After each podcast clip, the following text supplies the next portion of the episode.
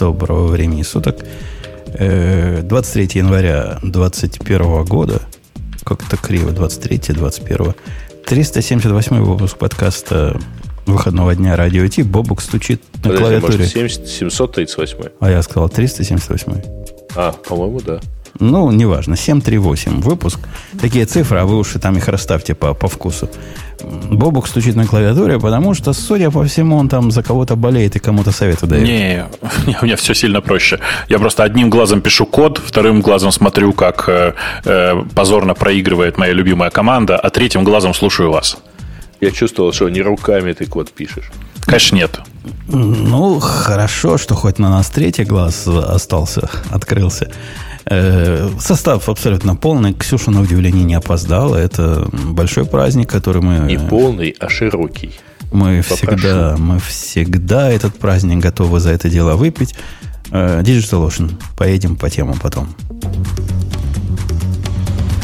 Это шоу создано при поддержке Digital Ocean App Platform, новой платформы для построения современных облачных приложений. С App Platform вы можете быстро и легко строить, запускать и масштабировать как приложения, так и статические веб-сайты. Просто укажите свой GitHub репозиторий, и App Platform позаботится об остальном. Благодаря тому, что мы используем нашу собственную инфраструктуру, стоимость такого решения будет значительно ниже. App Platform построена поверх Digital Ocean Kubernetes, что позволит вам мигрировать свои приложения, полностью контролируя инфраструктуру, в том числе используя мощный API. Кстати, на этой неделе наша реклама немножко утратила актуальность, потому что, э, и это, собственно, первая новость. Не верю, а, что они нет добавили общего... GitLab. То есть, ну, что это больше не дешевле? Нет, нет, нет. Они добавили вот, вот в том месте, где, мы говорим, где он говорит GitHub репозиторий, а еще можно добавить GitLab репозиторий. А у нас, у нас есть там такая, такая тема. Мы ее тронем без Вот всякого... я ее только что выбрал. Ну, чтобы уже сразу, что далеко ходить. Э, ну, окей, выбрал. Расскажи, раз выбрал. Ну, что, собственно, вот мы ее уже рассказали, на самом деле. Она заключается в том, что теперь вы можете сделать ровно то же самое, но не только с GitHub, но и с GitLab. Вот, собственно, да. А, а раньше нельзя этому. было с любым гит-репозиторием разве это сделать? А, а, раньше это было именно интеграция с GitHub.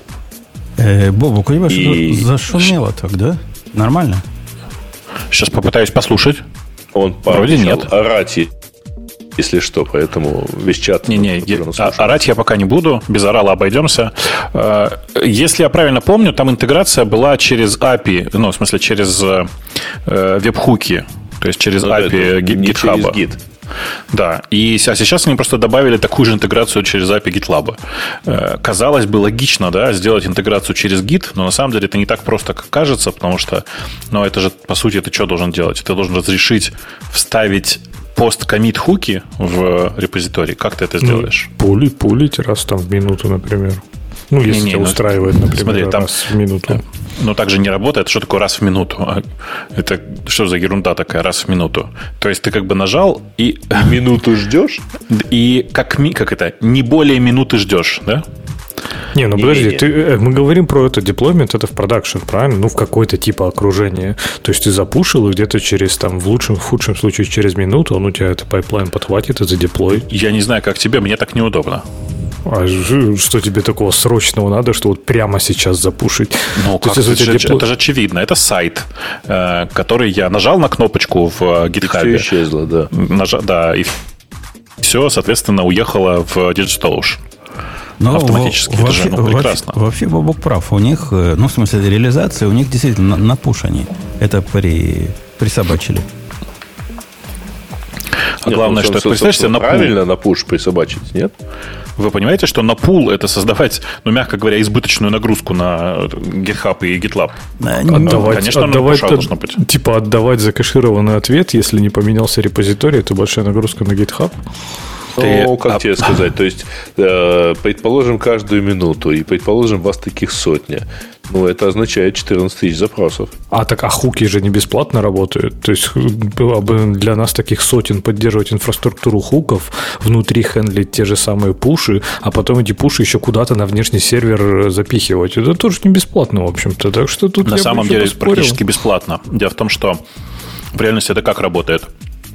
Поднят один, как это, один URL, и когда GitHub, на GitHub происходит событие, у тебя GitHub дергает ручку, ну, то есть как бы делает пуш, не пуш даже, он делает пост в твою ручку с именем репозитория, который обновился. Поэтому, а дальше ты уже просто разбираешься, кому какой репозиторий, что, что сделать. Не, То есть я, все не так сложно. Оно не сложно, но я с Лехой соглашусь, что подход с, с пушевской стороны, он же тоже не, ну, не тривиальный. Ну, то есть, необходимо обрабатывать всякие тайм-ауты, потому что у человека может быть и закрыт этот, или не запущен на этот уру. Кто это так шумит сильно? Это точно не я, потому что я на это время был на мьюте, чтобы не орать. А, вообще непонятно, что тебе так шумит, потому что как-то никому больше не слышно, нет? Ну вот сейчас никому не слышно. А до этого такой, ну, как белый шум. Да вот сейчас пошел. Сейчас за всех по одному буду отключать. Секундочку. Ага, это был Грей. Кас не слышно. Это был Грей. Под маской, под маской теля скрывался Грей. Грей, это ты шумишь. Под, микро, под микроволновку маскировался. Да, да, белым шумом зачем я, я даже себе не слышу. Ну, вот, а мы, мы все слышим. Мы все слышим. И слушатели не, не подтвердят. Вон, в эфире слышно. Опять у тебя зашумело. Я тебя могу мют сделать. Не, ну, да, кон... но непонятно, что это у меня шумит, потому что я себе сам слышу, кон- и кон- я себя не слышу. Конкретно шумит, как, э, не знаю, кондиционер сильно звучит, пылесос, что-то такое. Причем ну, кстати, мне, мне, я думаю, нам тоже не слышно почему-то. То есть я была на мьюте все это время, я знала, что это не я, но я вообще не слышу никакого шума. Вот сейчас шумит. Я... Ну, слушай, у меня от меня ничего не уходит. Я, я вообще и у меня полная тишина. Слышу, да. Может, Нет. это какой-нибудь клинфит добавляет там эффекты свои? Тебе. Конечно, исключительно от Грея. Вот такое совпадение. А вот он знает, потому что, что Грей не любит его. Вот он и добавляет ему на зло. Вот я его заметил, смотрите, как дорогие слушатели подтвердят, как же хорошо, не потому что Грея нет, а потому что шум пропал. Э, Грей, ты нас слышишь? Ты войди, выйди, что-нибудь сделай там такое, ну, нетрадиционное. И потому что ты прямо конкретно, да, конкретно фонишь. Во, я его включил, он сразу пошел выходить, выходить. Бобок, разве ты не согласен, что вот эта инфраструктура, о которой ты тут... Ты меня слышишь? Конечно, слышу. Как-то все замолкли. А, инфраструктура пушей, это не то, что ты... Вот ты, как человек, который делает а, а, автоматический деплоймент, опять зашел Грей, зашумел. Да, Грей, ну что ж ты творишь-то? Я тебе могу скриншот прислать на самом деле. Я, я когда молчу, у меня даже индикатор на нуле. Я, я понимаю, но, но решаю проблему. Мы же не можем издалека ее решить, потому что проблема там есть. Как не, не, не, подождите. И реально в канале люди пишут, что да, как только зашел Грей, пошел шум. Да, конечно. Это, это... Я же не ну. сумасшедший. Я его слышу. В смысле, просто дело в том, что слышишь его только ты, поэтому э, нам он не приходит, имею в виду.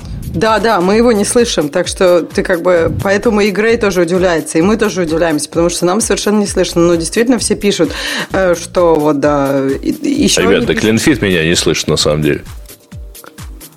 А, Клинфит, ты имеешь в виду твой шум не слышит? Он имеет в виду, что Клинфит не показывает бегунком шум. Ну, я поняла, да.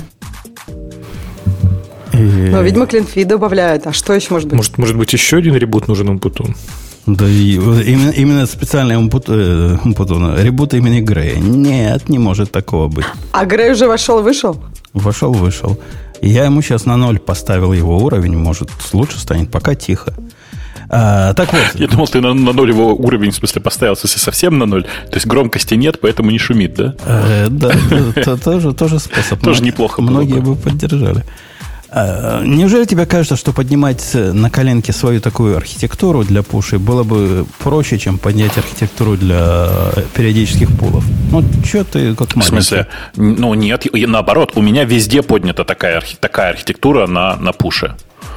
Э, и это для меня принципиальное решение было. Больше того, я в некоторых местах, знаешь, короче, у меня есть э, такое место, в котором нет возможности поднять, ну, как бы нет публичного IP-адреса, понимаешь, да? Нет возможности от GitHub достучаться до этого сервера. Он в, в закрытой зоне находится. Поэтому у меня в этом месте находится э, специальный промежуточный сервер, в смысле, в демилитаризованной зоне находится специальный сервер, в который GitHub приходит, значит, сигналит. А тот, в свою очередь, постоянно держит, ну, как бы, понимаешь, да, обратный connection. В смысле, что сервер э, из закрытой зоны общается с этим промежуточным сервером, постоянно с ним висит на пуле для того, чтобы вовремя, если что, сделать чекаут. Вот, вот извините, я вам дам сейчас нам всем ссылочку. Ссылочку о том, как апдейтится сайтик подкаста Radio T. Абсолютно противоположным образом. И он... Не, ну я Грей, Грей делаю. И он как раз из той, из той серии, когда не вводить сущности сверх необходимого. Каких? Никаких. Ну, пулишь, правильно? Вот этих вот. Это делается цикл. В цикле э, каждые 5 секунд проверяет, если git parse, head и gears parse, ref parse, remote не одинаковые, э, теперь Бобок зашумел, то тогда он делает пулы и все дела. Ну, это, это, это ведь прекрасно, просто. Ну да, я дергаю, э, дергаю вот этот гитовский вызов раз в 5 секунд. И что? Ну, э, ты понимаешь, на месте гитхаба я бы тебя просто забанил. За то, что я раз в 5 секунд делаю git, угу. э, git ref parse? Угу. За то, что каждый, каждые 5 секунд делаешь get pull, git pull. Я не делаю git pull.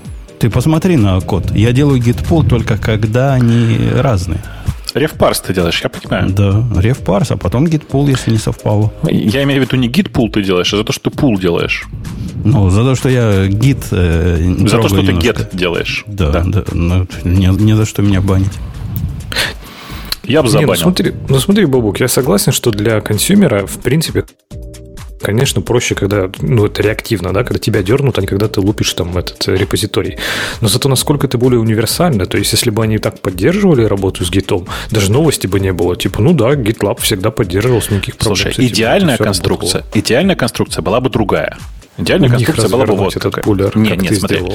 Э, идеальная конструкция была бы вот какая. Если бы у GitHub был такой API, где ты дергаешь ручкой курлом, ну, ручку курлом дергаешь, ручку, и curl висит на лонг-полинге до тех пор, пока не произошло обновление репозитория. Вот, как э, вот это дорого как раз было бы. Конечно. Именно поэтому они этого и не сделали.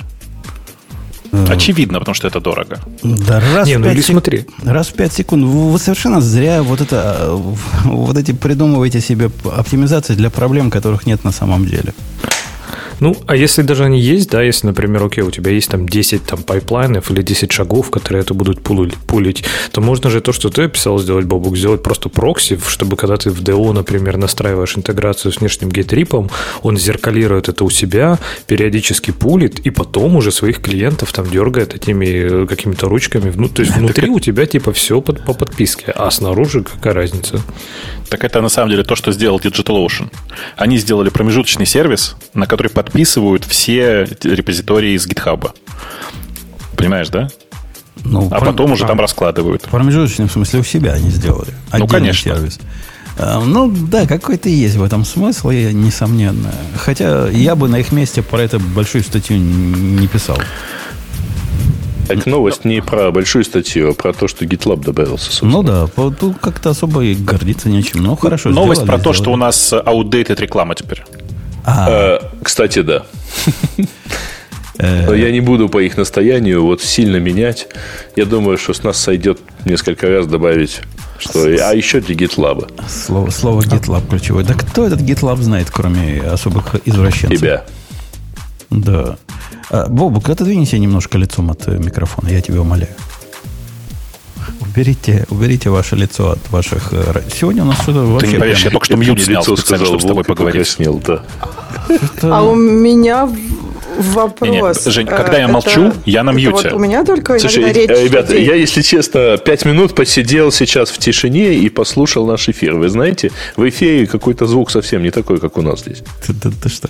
То есть там у Гаиши какой-то шум Слушайте. сильный. Он дышит, оказывается. Да, да, да. От вас, видимо, клинфит это скрывает. А, А можно вопрос? Власти а это только у, да. ва- только у меня вдруг речь всех убыстряется? Или это у всех вот Не, так? А, нет, это как раз нормально, да. Это вот оно возвращается, так сказать, почему-то компрессии. не, да. не почему-то. Это и не компрессия. Это когда я делаю кого-то из вас тише, оно как-то в этот момент замолкает, а потом нагоняет. Хороший движок ты, в общем, нашел год назад, да.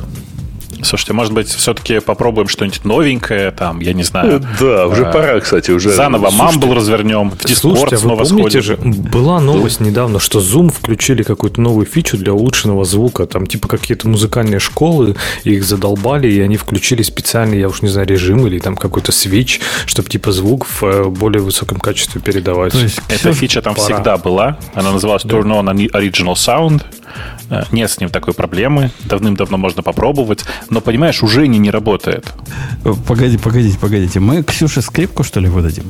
Ксюша, ты умеешь на скрипочке играть? Я против. Ксюша, нет, не Ты не соглашайся на переживай, скрипку. мы, мы напоем. Нет, я скрипку не люблю. Это же безладовый инструмент. Когда на нем плохо играют, это просто лучше пианино. Не, Там не, на самом деле... Флейту э, бери, бери флейту. Надо что- на самом деле плохо играют на всем это всегда. Фу, как ты выразилась. По- Ты бы послушал скрипку. Я как тебе человек, который Ты слушает что, скрипку. смеешься, давно. что ли? Конечно, как человек, посещавший детскую музыкальную школу, я слышал скрипку. Сказать, я удерживался от слез, но, извиняюсь, это было Ну, просто сложно. по сравнению, пи- по сравнению с пианино, когда человек не умеет, пианино вообще норм. Ну, там, бым-бым-бым-бым. А скрипка – это просто скрип. Просто вот без ладов, просто вот скрип. И твой мозг просто бастует. А, Я учился на гитаре, поэтому там тоже есть по- по- похожие эффекты. Но, в принципе, да. Ну, просто на скрипке же надо уметь прижимать. В отличие- Ладов-то нету, прижимать не к чему. Короче, Ксюша, это тебе не кавка. К следующему выпуску, пожалуйста, свой, и придешь со скрипкой, и тогда а, рассмотрим. Тогда перейдем на Zoom. Да, Да. рассмотрим идею про Zoom. Э, Не, я поскрипеть-то могу вам. У меня, А, в принципе, Ксюш, есть э, даже... соглашайся на э, виолончель, а я ее сымитирую. Филон- Она тяжелая. Я... Нет, я... я, я Блин, вам я же не говорю, чтобы ты, раз. ты просто согласись, а я, так сказать, вот как-то, так сказать, сымитирую. Да. Э, ладно, давайте выходить на рабочие мощности. У нас вообще первая тема на самом деле была вовсе не эта, которую Грей выбрал, хотя она как-то вверху стоит. Нам заплатили. Не, я, я подразумевал не этой темой первую, а подразумевал вот это... э, Бобук хотел, глядя на нашу тему, сказать вот что. Такое впечатление, что сегодняшний наш выпуск это некая смесь э, твоего бложика и не твоего бложика. Потому что темы такие, как только я у тебя нахожу. Ну вот, ну, ж- Ты так говоришь, как будто это что-то плохое. ну, это такой определенный наезд, например. Вот, вот эта тема про Red Hat, ну, ты не мог про нее не сказать, правильно? Или не сказал? По-моему, я промолчал. Ну, хотелось жить. Хотелось сказать. Хотелось пнуть э, падающего. Слушай, ты знаешь, на фоне нынешней истории с эластиком, вот эта история с Red Hat, она такая маленькая. Ну, то есть, ну, но как бы- мы эластик, конечно, тронем за вымя. Это не, не без того. Но с Red Hat вот это тот самый случай, когда поговорка или присказка слишком мало и слишком поздно, по-моему, идеально укладывается. А что сделали-то они? Это то, что в темах слушателей писали, что они типа поменяли лицензию, и теперь аж 16 серверов можно запускать. Их вы почитайте их гордую статью. Ксюш, ты читала гордую статью Red Hat? Нет, она у нас есть в темах? Мне А, кажется, она, я ее как-то... Она сейчас как раз даже выбрана. Она называется так «Новый год» и новый Red Hat Enterprise Linux, новая программа Архела. Будем, будем теперь проще доступаться к Архелу. И об- объясняется, что именно проще. Мы вам, дорогим девелоперам, у которого есть девелоперская... Да что ж происходит-то сегодня? я не знаю, что у тебя шипит. Все молчали. И Я тебя мы хорошо не слышу. слышим, опять же. Э, Э, У нас все прям все ну, классно. Кажется, что все потихоньку с ума сходят. Такое ощущение, что у всех в голове уже шумы. Ну, я знаю, что они есть Может в быть, эфире, Умпутун. А твой рипер, может, что-нибудь добавляет или что-нибудь такое туда? Нет, это явно что-то, что идет в эфир. А IP, репит, как ему положено. э, явно, явно, что откуда-то идет. don't fear the reaper. Э, Так, вы меня сбили с толку. Вот. И что хотел сказать-то, что до 16, значит, э, серверов, серверов, заметьте, серверов. Бобу, согласись, есть в этом ирония какая-то, потому что Microsoft сразу вспоминаешь. Помнишь, как у них лицензии на, на все? На процессоры или Oracle? Ну, на это, процессоры. Это, это Oracle начал. Microsoft очень долго продавали на компьютер лицензию. А Oracle придумали продавать лицензию per, ну, per, per CPU. Причем помнишь, да, какая была война, когда начался хайпертрейдинг? Считать их или не считать, вот это все, это было чудесно совершенно. А как, кстати, Oracle по порешал-то, считать или нет? Э, нет, только настоящие ядра. Их э, суд, судом заставили считать только настоящие ядра. Э, ну, ладно. Но 16, 16 бесплатных хелов это вообще для кого? Это для домашней лаборатории? На кого они нацеливаются? Какие маленькие компании в современности 16 архелами могут э, удовлетвориться. На, на, уни, на университеты и школьные э, всякие экспериментальные лаборатории. Так это же для разработчиков. Они же прямо говорят, что это программа для девелоперов. Ну, ну то есть, типа, чтобы тебе можно было где-нибудь развернуть, я не знаю, какое-нибудь тестовое окружение на Археле, чтобы такое же, как в продакшене было. Ну, домашнюю лабораторию, потому что какие... Я маленькая компания, мне 16 Архелов не хватило бы для девелоперской инфраструктуры. Ну, не хватило. А кому хватает? Ну, 21 век. Каждый, на, на каждый какой-нибудь нано-инстанс поднимает, а на нем какая-нибудь Linux лежит. Да, какие там инстансы, господи, это для тех, у кого в подвале еще, наверное, сервера стоят. Там бородатый админ ползает, которого давно уже забыли где-то там в этом же самом подвале. И вот он лазит там среди 16 серверов, и теперь можно их все проапгрейдить до RHL. Это ж круто. Мне кажется, эти облачные компании и те, для кого вот этот апдейт нужен, они в других просто вселенных сосуществуют. Нано-инстанции, там вот это все, это, это не про них. Это не про них. А вчера, вчера ко мне пришел наш пацан вот этот в узких штанах и говорит, не мог бы ты, дорогой Умпутун, поднять мне инстанс? Я ему говорю, а какой тебе instance поднять? Он прямо ответил, я его зауважал. Говорит, подними-ка мне instance какой-нибудь легкий, например, на Альпайне. Прикинь, Бобук, он знает, что в прошлых наших темах мы обсуждали Alpine, который можно в облаке поднимать. Подожди, так он, наверное, просто прочитал новости, и теперь считает, что легкий это лучше. Вообще на Альпайне нифига не легко жить. На, на, с инстансом на Альпайне нифига не легко жить. Да, да, дофига легко жить. Ну да, Ansible работать не будет. ну хорошо. Еще что-нибудь отвалится. Но то, что в контейнере бежит, будет так же бежать, как и в любых других контейнерах. Да-да, конечно. Просто, ну, это не, реально не очень комфортно. Я не знаю, как тебе. Э, я все время вспоминаю там проблемы трехгодичной давности с таймзонами, еще с какой-то ерундой. То есть прям как-то всегда было немножко дискомфортно. Понятно, что это на самом деле несложно. Ну, реально несложно. Но сильно проще с Ubuntu. А общая нагрузка, на самом деле, не так уж и велика. Какой Ubuntu? Если ты в Амазоне, у тебя Amazon Linux 2 есть который ходит как RHEL, пахнет как да, RHEL, да, но денег Конечно, не ты прав. Ты прав, неважно, в смысле, что можно какой угодно. В смысле, взять нормальный дистрибутив и с ним жить. Кстати, а Человек пишет, живу на Альпайне, норм.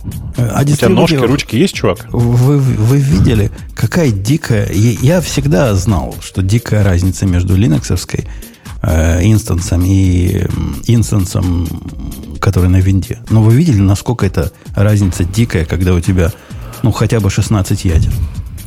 Они, mm-hmm. они реально за ядра там берут, да, вот эту лицензию? Потому что, ну, я не знаю, как еще иначе объяснить. Какой-то резервированный Linux будет стоить 350 долларов в месяц. А за то же самое резервированный Windows будет стоить, что догадайся, сколько? Столько же? Тысячу долларов. О. То есть в три раза больше за, за привилегию запускать там винду поганую. Это, так это... подожди, ну может быть это винда поганая и требует столько, нет? Или как это? Не, винда поганая столько денег хочет. Это требует, я не знаю, кто ж ей даст. Но разница прямо на лицо. Конкрет, кон, конкретная разница. Есть замечательный сайтик, который показывает сразу все цены. По-моему, Бобок меня научил этому сайтику. Все цены на амазоновские инстансы. И там да, это... по- по-моему, я тебе его прислал, да. Да, и там это легко, легко увидеть. Просто отсортировать по, по виду инстанса и увидите, глаза полезут. на лоб. В общем, я... Леха, как тебе? Ты, ты к Архелу как-то тепло дышишь по роду службы, вообще, вообще никак не дышу.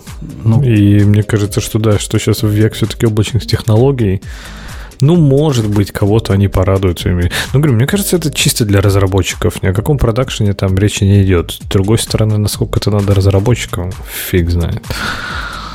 В общем, очень странная новость, что они этому так радуются. Это очень... Тем более саппорт ты никакой все равно не получишь, правильно? То есть, да, ты можешь запустить, но, типа, support все равно платный. Ну, а тогда ведь идея... Чем, зачем выбирать RHEL? Не, идея ведь совершенно понятна. У тебя раньше был CentOS, который ставь в любом количестве и не парься. Такое же отсутствие саппорта и support его сам. Теперь э, нету, нету CentOS. А вот вместо CentOS-а мы вам даем бесплатный RHEL. То есть идея понятна. Ну, чтобы затушить вот этот Честно, я даже не то, что, не то, что сейчас даже как-то я не понимаю вот эти все. Я вообще в принципе не понимаю, наверное, зачем Red Hat э, без подписки нужен. То есть, чем он так хорош, этот э, дистрибутив? Стабильность? Да, блин, какой-нибудь Debian там, и он будет жить. Э, или да, даже Ubuntu LTS, господи, ну что там, что там от нее надо? Да Пог, погодите, погодите. Ты, ты, ты про Debian ведь по слухам, да, рассказываешь? Тебе, тебе чуваки рассказали в курилке, что Debian это стабильная вещь. Ну, ну подожди, я, ну почему ты так говоришь? Нет, конечно, Debian в среднем относительно стабильная вещь. Не, не, стабильная вещь, однако его э, LTE, который... У них вообще есть LTE? Я не уверен, что есть. Я с огромным а. удивлением узнал, что после выхода, по-моему, 10-го... 10 же вышел, да? Да? Десятый вышел. Десятый. Я, я, я шестой выход... раз после... Шестерку последний раз использовал, поэтому, возможно, мы, мои знания устарели про Debian. После выхода десятого, восьмой это официально депри... задеприкейтили. А пакеты не под... вообще ничего не поддерживается. То есть я буду за ним как за Java теперь бегать. Здрасте, ваши родичи. Не хочу я за ним бегать. Нет, что-нибудь такое поставил один раз. Ну, минимум 5-6 лет, чтобы можно было проработать. Ubuntu LTS, сколько у них? 5 Женя, лет как раз Женя, LTS, прости, да. пожалуйста, а сколько, по-твоему, э, релизный цикл? В смысле, сколько LTS поддерживается у Ubuntu?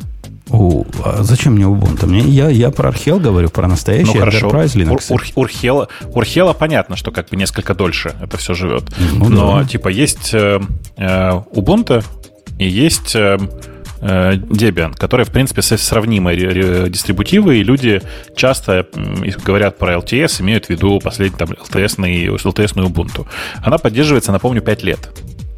Так вот, восьмой Debian, он как раз 5 лет и прожил. Ну, это позор, конечно. Ну, что это за Почему позор? Такой? Да, ну, нормально. Да, да ну, нормально. Да, да нет, да нет. Это да что? нет, да да, 2015 года он поддерживался. И, у, меня, у, меня, у меня, у меня простое, простое требование. Я хочу один раз поставить систему, а потом, чтобы апдейтилось до, до мажорных изменений как-то само, и вообще я хочу плавающий дистрибутив. Поэтому AWS Linux это наше все. Я бы еще очень тебе рекомендовал, если у тебя вдруг появится время, еще раз посмотреть на Nix. В смысле, на NixOS. Это удивительная совершенно конструкция, прям реально удивительная. Во-первых, оно всегда как Arch, всегда типа роллинг релиз, да, в смысле всегда постоянно двигающийся свежий дистрибутив. И там вся фишка, как ты понимаешь, в том, что там есть один конфиг файл, из которого разворачивается все ну, грубо говоря, тебе для того, чтобы сконфигурировать машину так, как тебе надо, нужно на эту машину положить один файл и выполнить одну команду. Но... У тебя гарантированно будет то окружение, которое ты с этой командой выполнил. У, у меня есть к этому вопрос. А в каком контексте ты его использовать? То есть ты достаточно как борзый, машину. в продакшене это использовать? У меня есть продакшн сервер на Никсе. Ну, Один. Мой подход такой. Если ты в продакшне... Я, я тут с Лехой согласен. Используй дистрибутив по умолчанию а именно AWS Linux 2. Если а, ты... Это у меня машина не, не в AWS, поэтому... А, если ты для удовольствия, ну, используй чего полегче. На домашних у меня сейчас действительно альпайны стоят в виде хостовой, которые раньше Ubuntu были какой-то 20.04. А теперь они перешли на Alpine и разницы не заметили. Поэтому для третьего я как-то особо и не вижу, куда мне его пиндюрить. То есть вот Alpine тебе дает вот эту прям стабильность, непробиваемость, и там вообще все классно, типа на нем. Да там ломаться нечему. Там, э, там, там система, которую я могу пальцами собрать, разобрать и, и понять, что на ком стояло. Там все настолько просто. Ну, действительно, Бобук прав, есть свои WTF, но простота, она тут лучше воровства. Э, ладно, пойдем на следующую тему. Ксюша все темы ненавидела сегодняшнего дня, поэтому мы дадим право выбрать тему, которую ненавидит меньше всех остальных. Ну, подожди, логично в следующую тему выбрать Ubuntu Linux на, на Уране э, на M1 маках если кто-то хочет про нее рассказать, потому что как-то меня она не вдохновила. Ну, просто мы тогда пройдем по всем Linux, которые у нас сегодня есть, и как бы покроем. Вот, вот ты показываешь пример дизайна, который по функциональности, вместо того, что по домену. У нас же domain-driven дизайн, Ксюха. Давай, давай, домен вводи. Свой собственный, то есть свое знание. Так... Любовь Ксюши. К чему? Из этих тем. А ты вот по функциональности группируешь. Ладно, да, конечно, я группирую по функциональности. Начали с Linux. Давайте обсудим все Linux. Потом, по сути, идет... Давайте мы вот обсудим Microsoft тогда. Не ходите Linux, а обсудим Microsoft. Название статьи просто очень кликбейтовое, я не знаю. Microsoft э, идет full, идет полностью в стиле э, черного зеркала. Я не знаю по-русски, как все знают. Black Mirror или черное зеркало? Черное общем, зеркало все такой, знают. Да. А, черное зеркало. Есть такой сериал Черное зеркало, вы, наверное, знаете. А, вот. И идея там какая? Microsoft э, подал патент, или, я так понимаю, мы уже выдали патент. Э, пропозал они, наверное, еще раньше подавали. Э, они хотят использовать э, как бы информацию об умерших людях, то есть умерших людей, и делать из этого какие-то такие impersonated искусственные интеллекты. Была такая история Black Mirror, как сказано в статье, это начало второго сезона, э, но там история про то, что девушка сделала э, себе вот такого бойфренда, э, который на самом деле уже погиб. Э, история, кстати, неплохая. Но, в общем, не знаю, что вы об этом думаете. Хотим мы э, жить э, в обществе умерших э, людей? Не, это какая-то бобуковская тема. Какой-то там AI затесался. Они вообще что предлагают сделать? Чтобы был чат-бот, который будет отвечать как любимая да. покойная жена? Да. Ну и не обязательно. Они, кстати, не ограничивают себя покойными женами. Они говорят селебрити или еще что-то. Ну, например, я не знаю, ну, там, не знаю, с, с Гитлером уже поздно, но если взять что-то такое, что вот какого-то человека, который текущий живет или только умер, но уже был активен в социальных сетях, можно что-то такое зачать бо- Слушайте, а, а, а у меня странный вопрос сейчас. Э, я прям специально почему молчал? Потому что я пошел смотреть. Э, но ведь это эм, реплика AI. Знаете такой стартап? Нет. Значит, был такой проект. Э, он назывался «Реплика». Э, это ребят, ну или там Лука, Лука, а потом реплика он назывался. Это Женя Куйда, э, как бы это русские ребята, которые делали ровно это. Давайте вы, короче, загрузите сюда э, логи общения с вашими друзьями, э, чтобы потом с ними общаться, если они умрут. Это 2016 год, я сейчас пошел проверить. Может, они купили Их или не, не продавали да. на патент? Ну, это, это же патент, это не Microsoft говорит, что оно это сделало или еще что-то. А Microsoft просто на этот патент под, подало. И если чуваки те не запатентовали, то Microsoft сможет их потом прищучить. Это, это было бы очень обидно, потому что, ну, вообще это похоже на правду. Я думаю, что реально никто ничего не патентовал. Э, очень такая Хотя, в принципе, ребята через Y-комбинатор прошли. Наверное, они как бы знали, что делали. Под, не, ну, подожди, вообще, а еще вопрос. Тогда может, Microsoft даже раньше подал, там патенты же не сразу тебе выдают, ну, то есть ты Да, да, но не 4 года. Вначале. Ну да, не обычно, года. но, как, может быть, долго как-то шло, не знаю, ну я поняла, да, согласна. А я, я вчера Поэтому как раз ты... смотрел Shark Tank, там тетка пришла, которая сама на патент подавала, они все удивлялись, как ты сама, она говорит, да, я книжку прочитала. И у нее это 8 лет заняло. Получить патент на... А Бобука, ты говоришь не 4 года. На гаечку, которая может сама растягиваться под разный размер.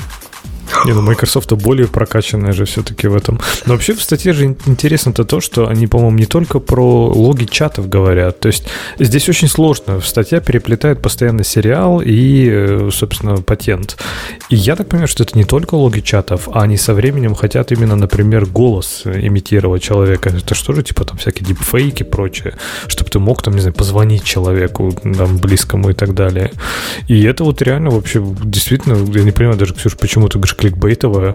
Это действительно эпизод черного зеркала. То есть вот один в один практически. Только что пока, по-моему, этого э, похожего на человека андроида еще такого не сделали. Ну, в принципе, может быть, следующий шаг. Ну, подожди. Во-первых, я думаю, эта идея не, не, не появилась первая в, в черном зеркале. Эта идея уже, мне кажется, какая-то такая витала. Были разные по поводу этого мысли. Просто мне кажется, что если ты поставишь какой-то нашумевший сериал в название статьи, как бы, то все, кликбейт. А я бы хотела, Батун, про гаечки. Я тут недавно была в магазине с гаечками. Я просто в шоке была, как этих гаечек много. И так что, если кто-то придумает гаечку, которая растягивается, мне кажется, это просто такое, такая инновация. Это же просто круто. Там просто полмагаза эти гаечки. Причем, на мой взгляд, они все одинаковые. Я даже не представляю. Мне казалось, ну, есть одна гайка и все. Ксюша, а куда тогда ходить время проводить? Подожди-ка. Конечно, что вдоль, вдоль рядов ходить. Ты вообще не ну, понимаешь, подожди, зачем там это сделано. болтики, га... там же много еще всего. Это гаечка, да, там еще же а болт глядишь, нужен. потом болтики гвоздики. Там же у каждого все, все разное, и как бы это просто ряды. Я не знаю, мне кажется, в женских магазах нет таких одинаковых товаров, которыми просто забиты ряды. Я, я просто была в шоке. Ты в Home Depot какой-то пошла. Ты понимаешь, да. что это не одинаковые товары? Слушай, по-моему, по-моему, они абсолютно одинаковые. Вот вообще, они абсолютно одинаковые. И да, мне нужен был подарок просто это, это Мужики, что мы можем сказать на тему любой косметики? Нет, а так, она не такая одинаковая, она хотя бы разных цветов. А тут эти болтики, болтики, болтики, болтики, гаечки, гаечки. Они разных размерностей. Ну да, а зачем так много разных размеров? Я не понимаю. У вас э. так много разных отверстий, что ли? Господи, ну сделайте побольше. Простите, а вы точно программист? Да. Э, не, Ксюш, ты, ты не права. Я тут купил за совершенно какие-то невменяемые деньги отвертку, которая умеет э, торг мерить. Ну, то есть ее закручиваешь до определенного усилия, а потом она дальше не крутится. Ну, представляешь, момент. да? Что момент? Ага. Да. То, то есть, ты имеешь в виду момент крутящий? Не момент, напряжение Но ну, результата. Усилие она, затягивания. Усилие затягивания умеет ограничивать. Такие штуки нужны для, ну, я не знаю, для чего еще нужны, мне для оружейных дел. Нужны, потому что там надо там винтовки до какой-то степени докрутить в пистолете, что-то. И к, это, к этому прибору, который, на мой взгляд, я не понимаю, как может такая отвертка с пружинкой внутри стоить э, вот таких деньжищ, там, по-моему, 90 долларов такое стоит. К ней шел набор разных специальных оружейных э, насадок. Ну, то есть самих вот этих, э, э, ну, отверточек маленьких. И что ты думаешь? Там их штук 50, 60, наверное, в наборе. То, что мне надо, не было. Мне пришлось отдельно покупать еще набор из 120, где была та, что мне надо. Кошмар какой-то. Слушай, а, а в чем проблема? Ты слишком э, туго закручиваешь, что ли? И поэтому тебе надо, чтобы оно да, тебя контролировало? Нет, надо закрутить максимально туго, но так, чтобы не сорвать гайку. Не-не, там конкретно сказано, напряжение должно быть 15 паундов, 15 лип на, на дюйм, по-моему. Как я это руками померяю? Откуда Никак. я знаю, сколько это? А, а, значит, э, эта штука есть еще не только, вы просто не занимаетесь этим, но на всякий случай. Эта штука есть еще, например, когда вы меняете колеса. То есть умные колеса, ну то есть на нормальных колесах есть еще вот определенные усилия затягивания, потому что можно сорвать э, болт, которым крепится колесо. И для этого применяется динамометрический ключ. Вот я только хотел сказать, что я у Крис Фикса только видео такие видел штуки. Не представляю. Нет, да нет, я это видел на, на большинстве СТО, на шиномонтажах, например. Не, ну это же как бы то есть, не, не, не для персонального использования, а тут Умпутуна персональная ну, такая штука. Просто, у меня конечно, две, у меня, Умпутуна арсенал. У меня 120 две, у тебя же. У меня две таких штуки. Одна в виде отвертки, а другая в виде, ну вот ключа с дыркой, как называется такой ключ Грей? Знаешь, такой боком дырка стоит в нем. Разводной? Нет, Нет. Э, какой-то. Ну, вот такой. Гаечный. С, с дыркой ключ. Ну, под гайку, да. Ну, но... под, под гайку, где сгинается эта штука и тоже крутишь. Накидной, по-моему, он называется, да? Ну, что-то, что в, этом роде, в этом роде, да. И ага. она тоже умеет хрюкать. А она ведь хрюкает. Когда ты усилия больше даешь, она говорит хрюк и не прокруть. То есть прокручивается, но без усилий. С хрюканием. Так что, да, бывают такие приборы, не помню, к чему я их вспомнил. А, гаечкам вспомнил. А к чему гаечки, и не помню, как они связаны с Microsoft. Там Ксюша завела с, гаечки. С патентом. С патентом. Нет, гаечки ты сказала, что тетка на 8 лет патент. Потому что у нас был спор, мог ли Microsoft теоретически, если мы сейчас выдали уже патент, подать его там в 2000, не знаю, том же 16 году, в тот же момент, когда реплика я, вышла. Я, я думаю, все согласятся. Microsoft, козлы, верните патент тем чувакам, которых Бобук знает, и всем будет счастье. Так и вообще, как вы относитесь к тому, да. что вот сейчас это скоро будете разговаривать, э, вот мы все умрем, а кто-то может сделать подкаст, и э, это будет радио Ти. И радио Ти будет идти еще 200 лет. А... Нет, ну, во-первых, так как мы без видео, то мы даже не можем быть уверены, что мы сейчас все вообще находимся в физической реальности и живы. Э, да, с видео небольшая уверенность. С видео, да. То есть... Не, а серьезно говоря, из нас сделать вот этих аудиоботов это просто милое дело. По-моему, если кто бы захотел у, у нас купить права на, на это, то мы были так, бы, наверное, лакомым Он, у мальчика или у девочки? У какой у тебя-то права? Ты нет, ты уже все... Как показывает практика, даже права не надо покупать, можно форкнуть просто и все. Тоже дело. Наших материалов, Вовок, достаточно, чтобы они вменяемо разговаривали? Или маловато будет? Я думаю, что достаточно. Слушай, тут, 700 э, выпусков, я тебя умоляю. Э, и тут будет сложно, потому что нужно будет местами вычесть э, э вычесть унцу, знаешь, вот это все. Вот. Но да, это не так сложно. Не поменять ну, Ксюшу плюс, на лавале. Ну и, кстати, плюс нельзя же, потому что если они будут вменяемо разговаривать, то никто не поверит.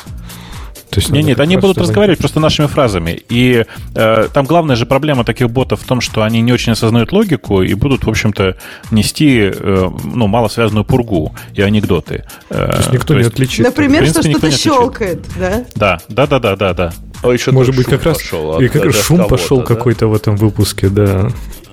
Боты, боты внедряются. Нет, там будет примерно такой разговор. Бобук чем-то щелкнул. Ксюша сказала про, про то, что girl power, а я сказал на это сама-то ходячая. И вот это все. И уже достаточно.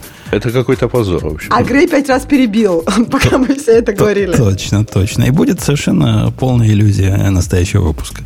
Ничего нового не надо придумывать. Все придумано за нас. Э, Бобок, твоя очередь. Я уверен, твоя очередь. Моя очередь что? Ну, что Выбирать. Что-нибудь. Что-нибудь. На тебя У меня даже новости не открыты. Ну, давай посмотрим что-нибудь тут. Что-нибудь. А что, зачем Ты... долго искать? Э, где у тебя новость про э, этот сам, про эластик? Amazon. Это же самое важное. Not okay, говорит эластик. Not okay, uppercase, говорит эластик. А ты, ты только одну новость, да? Ну, давай, хорошо, Нет, добавляй я, ее. Я, я две, я ответку тоже поставил. Так это мой ответок несколько уже. Э, на самом деле история очень простая. Как вы, наверное, знаете, у Амазона есть отдельно стоящий э, сервис в составе Amazon Web Services, который называется как? Э, Amazon Elasticsearch, да, он называется прямо так? Кажется, да. Да, и это, конечно, очень забавное название, потому что э, компания Elastic э, занимается разработкой сервиса Elasticsearch поверх э, там Lucena и разных других технологий уже очень много лет. Э, и вдруг внезапно, видишь, Amazon начинает просто это продавать э, как э, свой собственный сервис. А, да, обож... она open source. А, обождите, когда внезапно? Ему сто лет в обед. Чего они сейчас ну, проснулись? Несколько... Не, я не знаю, чего они проснулись именно сейчас.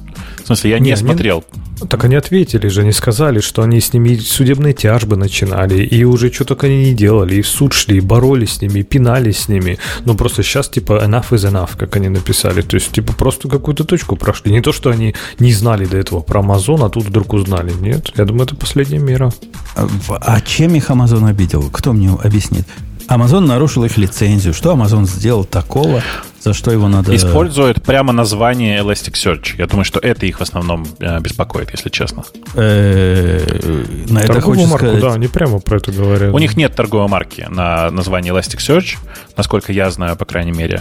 Э, у них есть, кажется, торговая марка Elastic, и один из их продуктов называется Elasticsearch, но он open source.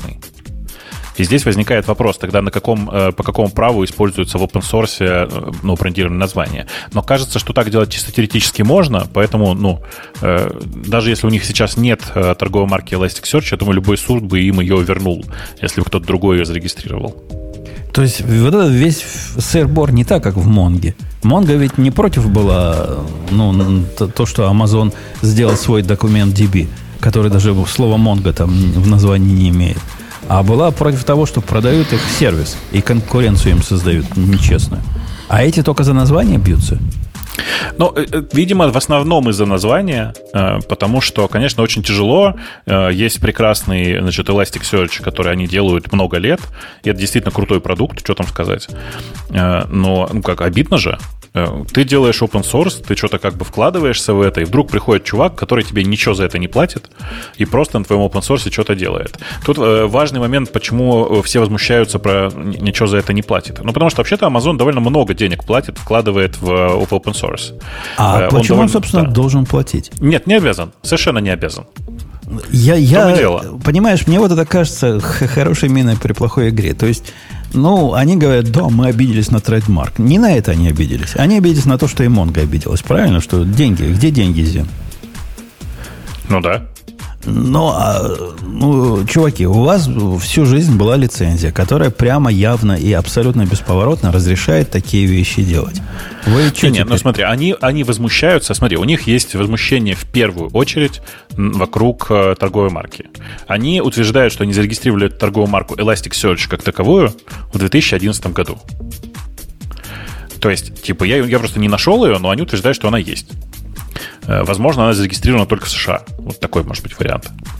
Э, и, ну, дальше, типа, мы, Amazon явно в, в прямую, прямую, впрямую его использует. Он, у них сервис называется Amazon Elasticsearch сервис, по-моему, так, AES, да. Вот. Э, и, ну, типа, вот в этом главное возмущение. Какого черта, типа? Пользуйтесь, и... пользуйтесь, но так вообще делать не надо. Подожди, подожди. И в результате для того, чтобы защитить права на торговую марку, они меняют лицензию на открытое программное обеспечение. Где связь? Где связь? Я, я что-то теряюсь. Э, я думаю, что последней каплей стала э, на самом деле другая история, а э, история про сетевого Амазона, ты помнишь, да, который, значит, в момент выпуска iOS твитнул, что, мол, сервис создан в коллаборации с Elastic, в смысле, с компанией. А на самом деле нет. И начиная с этого у них начались какие-то там разборки про суды, еще про, то, про что-то там. То есть, типа, ну, вообще какой-то ужас, ужас, кошмар, кошмар. Ну, под коллаборацией они, возможно, имеют в виду, что если бы к ним пришли, то они бы, наверное, там какой-то контракт... Это не называется коллаборация, согласись. Ну, конечно, да. Но мы понимаем, что, в общем-то, вряд ли действительно торговая марка – это причина разбирательств. Деньги, им наверняка нужно монетизировать свой бизнес хоть как-то, правильно? И конкурировать с Амазоном действительно очень сложно. То есть, если ты живешь в Амазоне, зачем ты пойдешь с Амазона к кому-то еще, если у тебя ну, уже там все работает. Ну да, тем более, что, смотрите, дальше ведь есть еще тонкая история. У Elastic есть open source часть, а есть закрытая часть, э, которую они на самом деле продают за деньги. Э, Amazon что сделал? Они во многом повторили закрытую часть, назвали это Open Distro, помните, для Elasticsearch, и выпускают его за бесплатно, в смысле, берите, пользуйтесь в рамках нашего сервиса точно так же, э, и не без всяких отчислений в пользу Elastic, опять же. И в этом, повторюсь э, свою предыдущую мысль, ничего такого нет. Конечно, ничего такого нет. Больше того, они же не говорят, типа, встретимся в суде, ребята из Эластика. Они говорят, чуваки, это не окей. Не, они, они говорят, они туманно говорят так. Говорят, вы наш trademark нарушили, за это мы вам воду перекроем. Э, да? Мне, Отключим газ. Да, мне, мне это видится как попытка... Я с Лехой согласен, но не про trademark это. Ну, ну зачем они нас за идиотов держат? Так вот, Умпутун, а ты говоришь, что типа это выглядит странно там для там open source. Ну, окей, для open source это странно, и мы это, наверное, обсудим как раз в ответе Амазона. Ну, а что делать? То есть ты вот представь себе, ты эластик, компания, и у тебя есть э, инвесторы, которые говорят, слушай, надо как-то монетизировать, потому что нафиг вы нам нужны, зачем мы в вас будем вкладывать деньги, если вы не приносите никакую прибыль. Ты запускаешь свой облачный сервис, а оказывается, что в принципе там особо никого не нужен, что у Amazon есть такой же, скорее всего, дешевле, и скорее всего для тех, опять же, кто в Амазоне, гораздо проще к использованию. И вопрос, как тебе тогда монетизироваться? Тебе надо не, отгородиться. Есть масса, масса предложений, которые я сходу мог бы тебе выкатить. Во-первых, AGPL какой-нибудь. Ну, заставляй тех, кто допиливает твой движок, выкладывать его в открытые, да. в открытые места, и это убьет во многом инициативы клауд-провайдеров. Они станут нелегальные, поскольку не смогут выкладывать свои привязки и доработки так, к нему. Amazon-то выкладывает. Проблема-то Amazon даже выкладывает больше, чем нужно. Это вот то, что Бобук сказал. Они, по сути, еще выложили даже больше, чем Elastic бы хотели, наверное. Хорошо. Это первый, первый путь. То есть Mongo могла в свое время этим путем пойти. Э, потому что Amazon не выложил то, как, что они сделали из Монги, и как они Монгу поверх DynamoDB натянули. А второй путь – сделай двойное лицензирование. Говори, я open source, TRPR10 для всех, кто не коммерц, не, не коммерциализируется на мне, или даже коммерциализируется не при помощи SaaS, а для тех, кто SaaS, у нас такая лицензия, как у Монги. Мы так будем... это и есть SSPL. Конечно. Да вот они ровно это и сделали. Конечно, они ровно это сделали. Я, я согласен, что они ровно это и сделали. Но я, однако я бы не стал говорить, а это за то, что вы наш trademark нарушили. Нет, это ну, вообще не связанные вещи. Ну, вот я ну, решил. это да. Ну, это они, может быть, как-то старались хорошую мину сохранить при плохой игре. Ну, в общем-то, да, они так и выкрутили, что если кто-то будет наживаться на них, то делитесь. Слушайте, там все еще очень тонко, потому что, смотрите, они поменяли лицензию на свой собственный продукт. Он как бы не совсем свой собственный, потому что вообще-то, э, как правильно кто-то заметил, я уж не помню, где-то я читал эту прекрасную дискуссию, э, у репозитория Elasticsearch более полутора тысяч контрибуторов. А, да-да-да, кстати, это хороший вопрос ты поднял. А как вообще это правильно делается? Это можно делать? Ну, там такой тонкий момент, что, да, короче, если коротко, то да, они это могут сделать, потому что все, что перед этим было под Apache License, ты имеешь полное право взять и сказать, все, это мой собственный форк, дальше что хочу, то и делаю. Но это им повезло, что у них Apache была, потому что далеко не все лицензии это позволяют. Конечно, конечно. Э, те лицензии, которые это не позволяют, с ними, э, как, как это в случае с большинством гугловских продуктов, например, там в тот момент, когда ты что-то правишь, у тебя принимают патч и говорят, только, хорошо, мы примем, только вот здесь галочку поставь, пожалуйста, что я согласен передать все права Гуглу. То есть, если я автор проекта, который, ну, оригинальный автор проекта, который под какой-нибудь, не знаю, такой хорошей лицензией, MIT. И я сказал, о, я хочу теперь с Амазоном бороться. То у меня нет способа борьбы с, э, с Васей Сапрокиным. Ну, а как ты будешь с ним бороться? Э, например, я говорю, а теперь у меня лицензия, как у Монги будет. Ничего, нельзя мне это сделать. Ну, в смысле? Нет, подожди, смотри, вот есть э, твой собственный код. А, и э, ты в какой-то момент можешь объявить торжественно форк своего собственного кода. Это будет еще одна боковая ветка. Предыдущая остановится в развитии, а новая ветка будет под новой лицензией. Ну да, то есть нет у меня способа, ты хочешь сказать, другими словами. Нет, простого способа нет. Это как-то досадно. То есть, мальчики и девочки, если вы делаете проекты, о которых вы думаете э, о монетизации в каком-то определенном будущем, либо делайте проект как э, открытая часть, закрытая часть, либо придумывайте лицензию, которая позволит вот такие трюки потом сделать. Вообще, кстати, по-моему, Бобук, это даже вот это требование у Гугла, это единственная лазейка, по сути, как ты можешь перелицензировать. То есть требовать у всех, кто контрибьютит, чтобы они подписали, что они отказываются, типа, что они согласны на изменение лицензии. Потому что, по-моему, чистая Apache это не позволяет. И я, кстати, не уверен, что, ну, я наверняка Elastic это в суде через адвоката все проверили, но если, может быть, соберутся контрибьюторы и придут к ними с этими с вилами и с факелами, то, возможно, Elastic нелегко придется если они не требовали у всех заранее вот этот вот отказ типа от ответственности при перелицензировании. По-моему, так просто нельзя Apache перелицензировать вот по желанию. Типа, хоп, захотел. Если я правильно помню, то как раз Apache License позволяет не заниматься этой ерундой. Вот как бы ты ну, в любой короче, момент стоп... можешь объявить форк. С топорами и вилами все равно могут прийти контрибьюторы. А, нет, куда? К кому они придут? К, к ластику. Нет? Каким образом? Еще раз, смотри, тут вся фишка вот в чем. Вы, как контрибьюторы, можете не соглашаться и дальше продолжать вести предыдущий код под Apache License версию 2. Просто это будет ваш собственный форк. Ну да, ну, но ну, если это да. форк, как ты рассказываешь, надо выпилить все э, пиары, которые не к тебе пришли. Не надо ничего выпиливать. Не надо ничего выпиливать. Весь предыдущий код под Apache License версии 2, что означает, что вообще-то ты отдал все это обществу. Дальше общество что хочет, то и делает. Ну, это типа как новый проект, по сути, можно начать. То, то что Amazon и сделал, в общем-то. Ну да, Amazon, чтобы вы понимали, Amazon в ответ на все это сообщение эластика о том, что это все не окей, сказал, ну окей, хорошо, тогда в мире будет два эластика. Э, и торжественно объявил, что теперь будет поддерживать свою, свою собственную ветку эластика под старой лицензией. Действительно, ровно так, как и э, собирался, то есть как мы только что и обсуждали. То есть теперь есть э, версия эластика под открытой лицензией, скорее всего, ее придется переименовать э, с Elasticsearch на что-то другое. вообще, наверное, скорее всего, они весь елк будут таким образом не, поддерживать. Не-не-не, они, они ведь, ты, ты не понял юмор, они, они ведь mm-hmm. тут кинули обиняк к эластику. Эта фиговина называется Open Distro for Elasticsearch.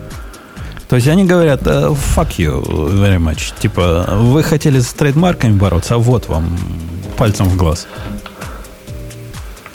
Я пытаюсь понять, где здесь пальцем глаз. Пальцем в глаз это тем, что они Elasticsearch э, оставили в названии своего нового про- проекта. Подожди, нет, нет, нет, ты, ты, ты сейчас путаешь. Значит, есть Open Distro for Elasticsearch. Да.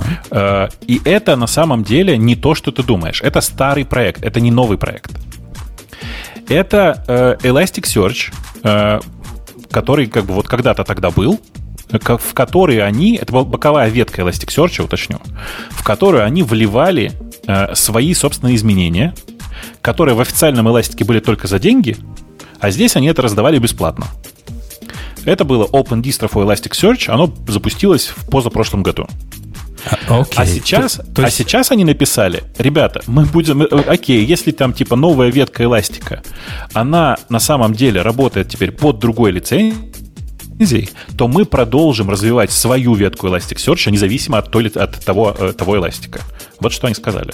Понятно. Ну, я, я все равно стою на своем, встал на него и стою. Они тут э, упоминают вот эти слова с Elasticsearch слишком много для того, что слишком часто, чтобы это было просто случайностью. Я с тобой согласен, они троллят прямым текстом. Ну, типа, у нас тут Open Distro и Elasticsearch, и мы будем дальше развивать Elasticsearch, и будет дальше развиваться два Elasticsearch, вне зависимости от того, что там компания Elastic себе навозомнила. Надо сказать при этом, что самое это смешное, что Elasticsearch будет не два, а минимум три уже. Потому что есть такая компания Logs, ты ее знаешь? Ты с ней сталкивался раньше? Я ее услышал первый раз как раз в этих новостях. Это, на самом деле, Logzio это очень старая компания, она довольно давно существует. Э, и это ребята, которые предоставляют тебе, ну, типа, endpoint для логов, Э, и нормальную возможность вокруг них значит, все делать, все, все, что ты захочешь. За относительно небольшие деньги. Реально относительно небольшие.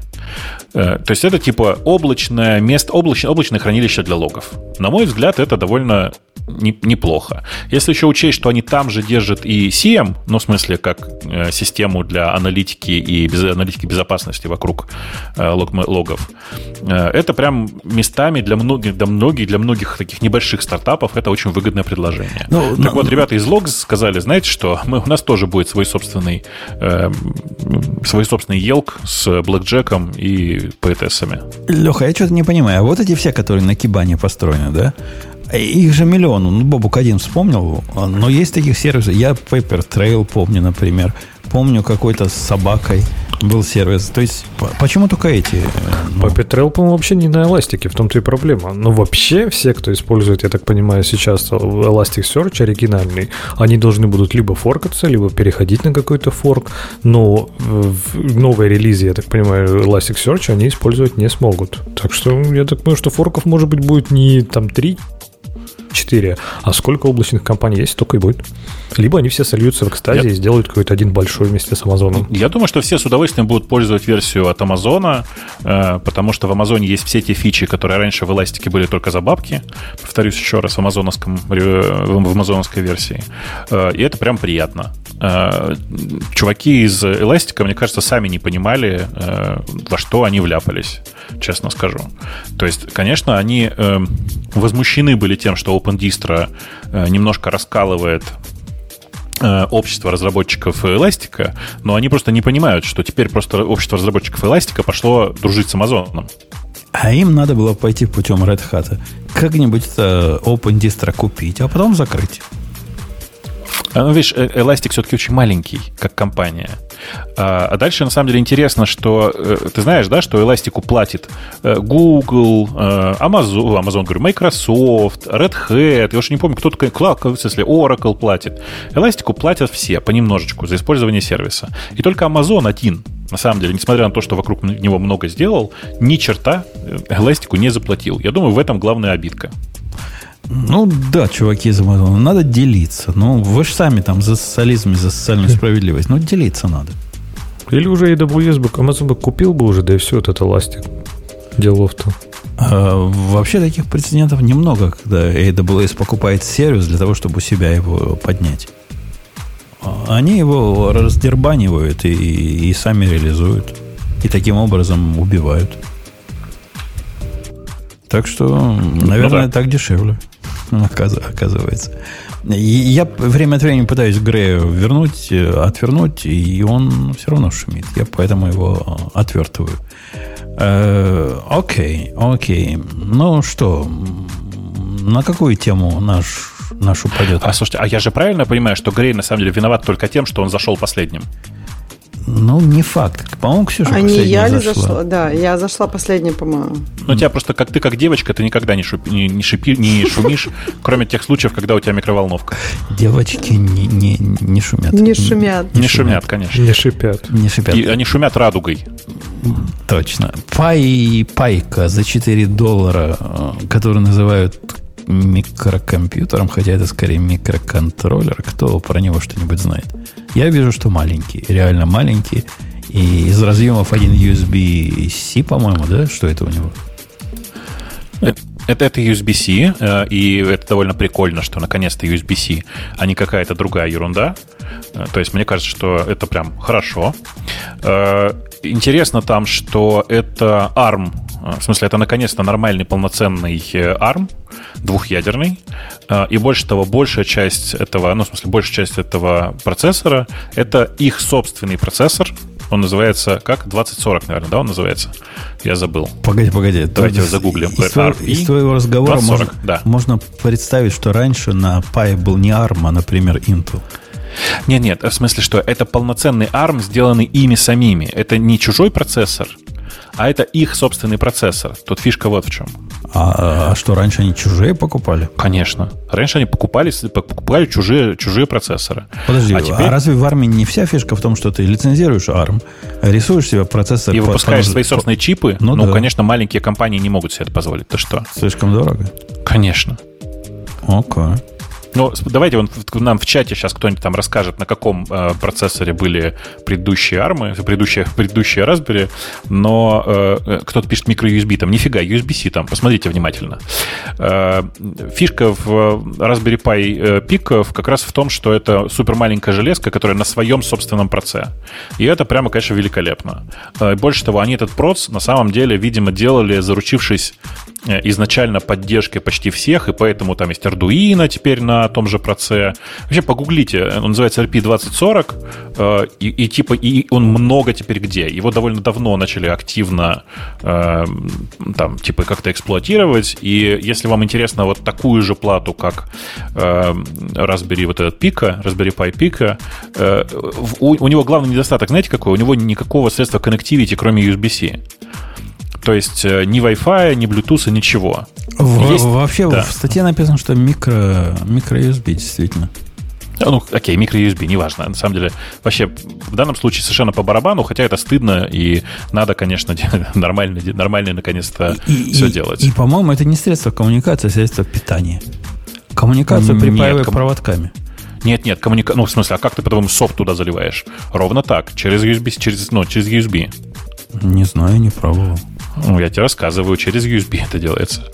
А, слушайте, а... вот про, про эти про Pi. У меня вот есть идея маленького проектика, я даже думаю, нужна мне эта штука или нет. То есть, что мне нужно? Мне надо, чтобы эта штука работала автономно, был датчик движения и могла по Wi-Fi подключиться, и когда, соответственно, датчик срабатывает, отправить картинку куда надо. Не, не нужно. Такое... Не нужно. Купи, купи готовое решение. Не, так неинтересно, собрать хочется. Да мне, это не камера для безопасности будет или еще что-то такое, поэтому... Слушай, если тебе хочется потрахаться, то лучше, лучше взять аналогичную железку от Arduino, честно скажу. А там все это типа можно будет, да, сделать? Ну, как можно там... будет?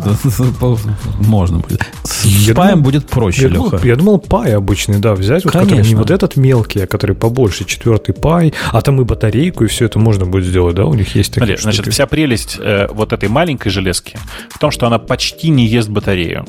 То есть, типа, она в, в, в режиме сна практически ничего э, как бы не делает. Э, я вот серьезно тебе говорю, что нужно взять не, не эту, а взять э, Arduino Nano, который, по-моему, так и называется, Nano типа Nano 2040 Connect, она должна называться. Там на борту есть Wi-Fi. То есть она ровно то же самое, плюс Wi-Fi. Или взять, Это... или взять PyZero. А, кстати, да, Пайзиру надо взять. Точно, ты прав. Ну, в смысле, он тоже много ест кстати, на, но... на Пайзиру я и смотрел, да. Ну, вот я подумал, когда эта пика вышла, я думал, может, мне пика нужна теперь.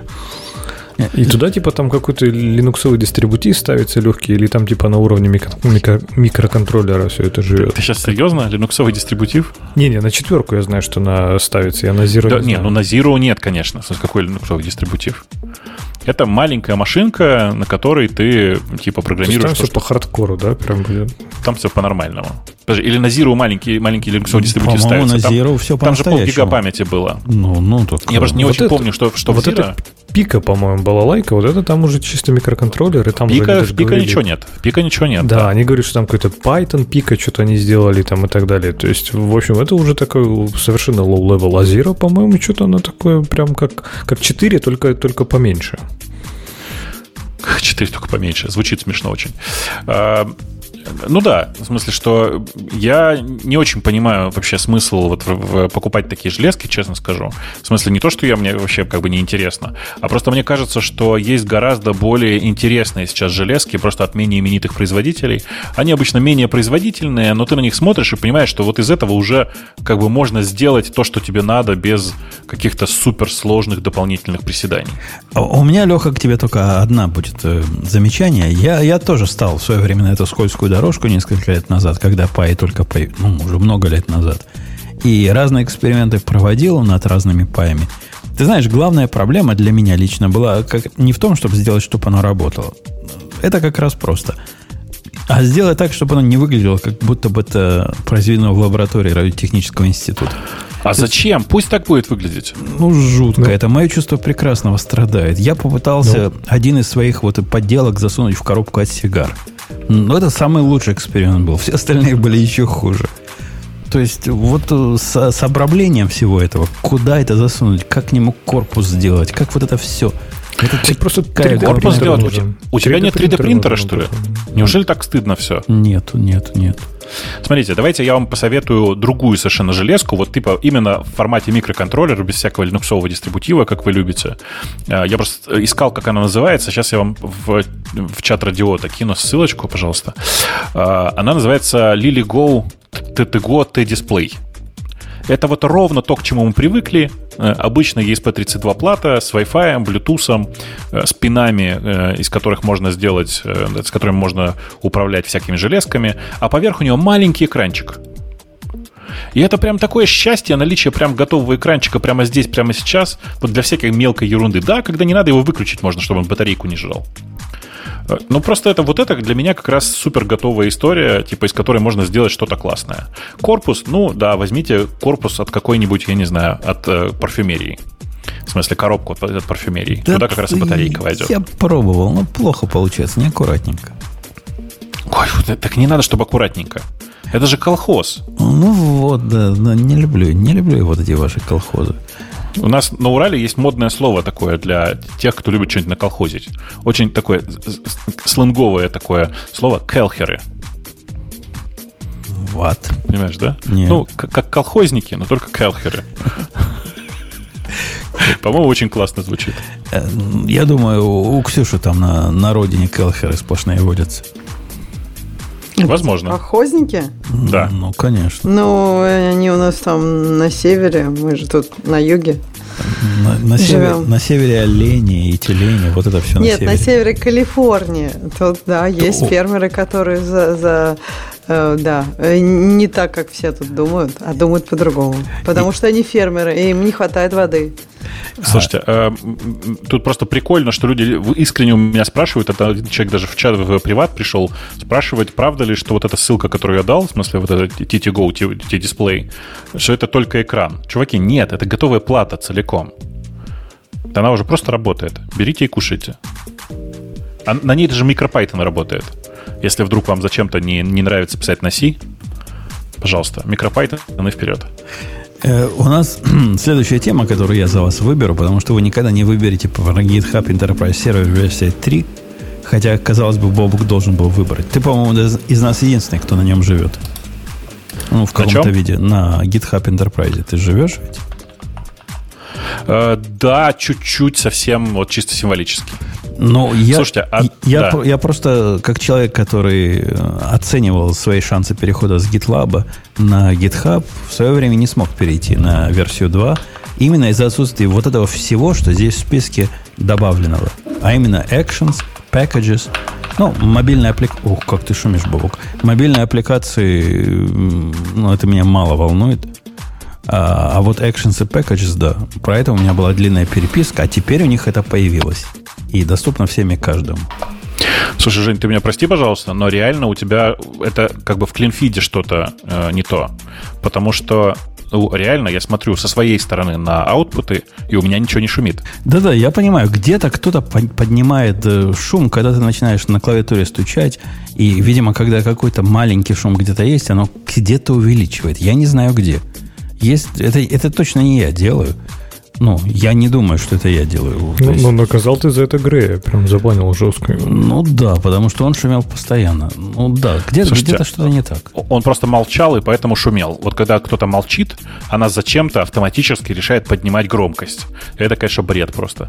А слушай, у нас, я правильно понял, что у нас есть еще одна вставка рекламы, и я вот сейчас смотрю на нее. Да? Погоди, погоди. Сейчас GitHub Enterprise 3 добьем Давай. и пойдем на рекламу. Кроме Actions Packages, которые мы все знаем и любим из э, публичного GitHub, а, они еще туда завели и код сканинг, и secret сканинг. Я правильно понимаю, да? Правильно ну, понимаю. Но такой же, как в общем э, в клауде. Который в клауде, который, по-моему, и для публичных доступен. Для публичного клауда тоже доступен. Вообще, с моей точки зрения, добавление Actions Packages это большой дел. Поскольку не знаю, как для вас, для меня это было главным шоу-стопером от особенно Actions. Ну как можно в современности иметь э, систему хостинга проектов, которая не умеет делать CI? Ну как, Леха, ну скажи, ну как? Слушай, а ты прямо готов заплатить за GitHub Enterprise? Ну, в смысле, что это прям бабки ведь? Это, во-первых, не такие большие бабки. Они по бабкам дешевле, чем э, GitLab. Ну, подобной а конфигурации. Ну, вот как раз и стоит, по-моему, 99 долларов на морду населения. Но там что-то чуть ли не 200 ведь.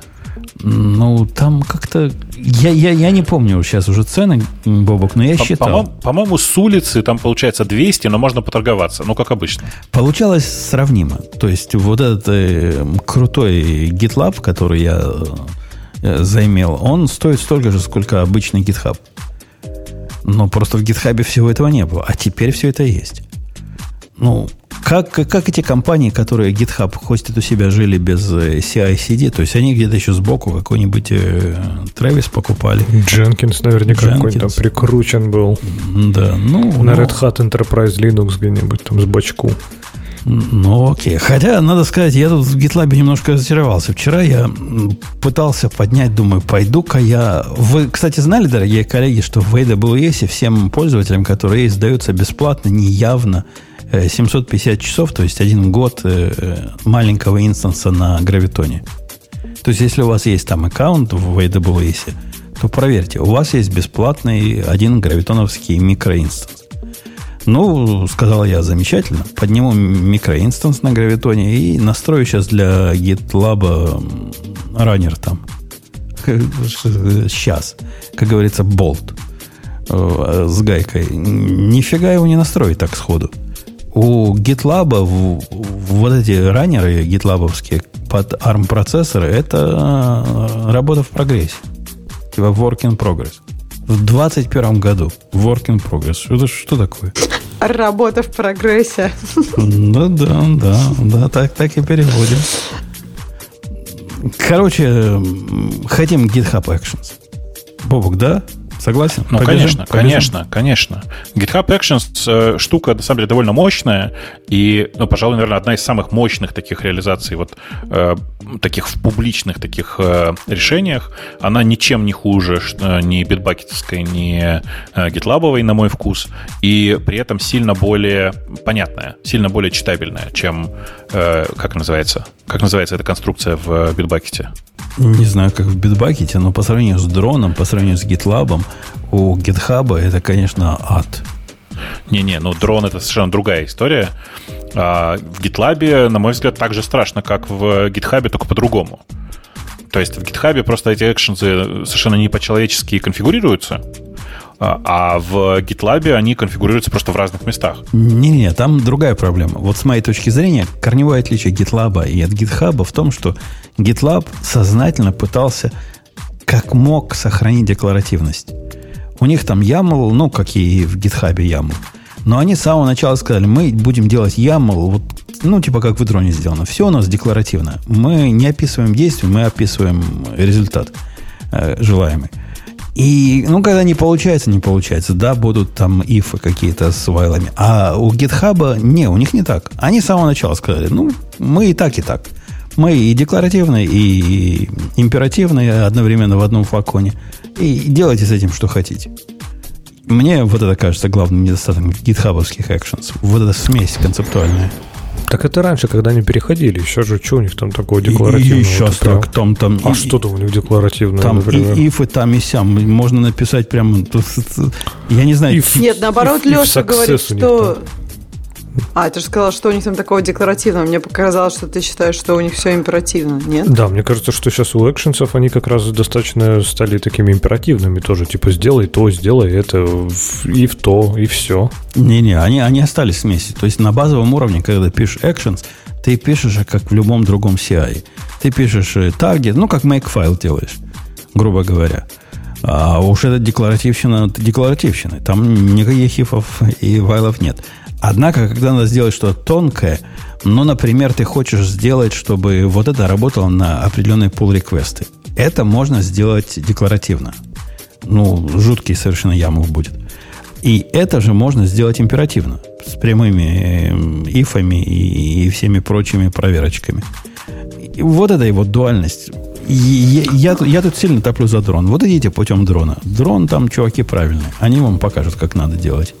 Слушай, вещи. ну вот ты сам говоришь, что очень сложный YAML. Мне кажется, Э, может быть, они просто хотели, чтобы было проще. Есть вещи, которые императивно писать проще. Я за это не топлю.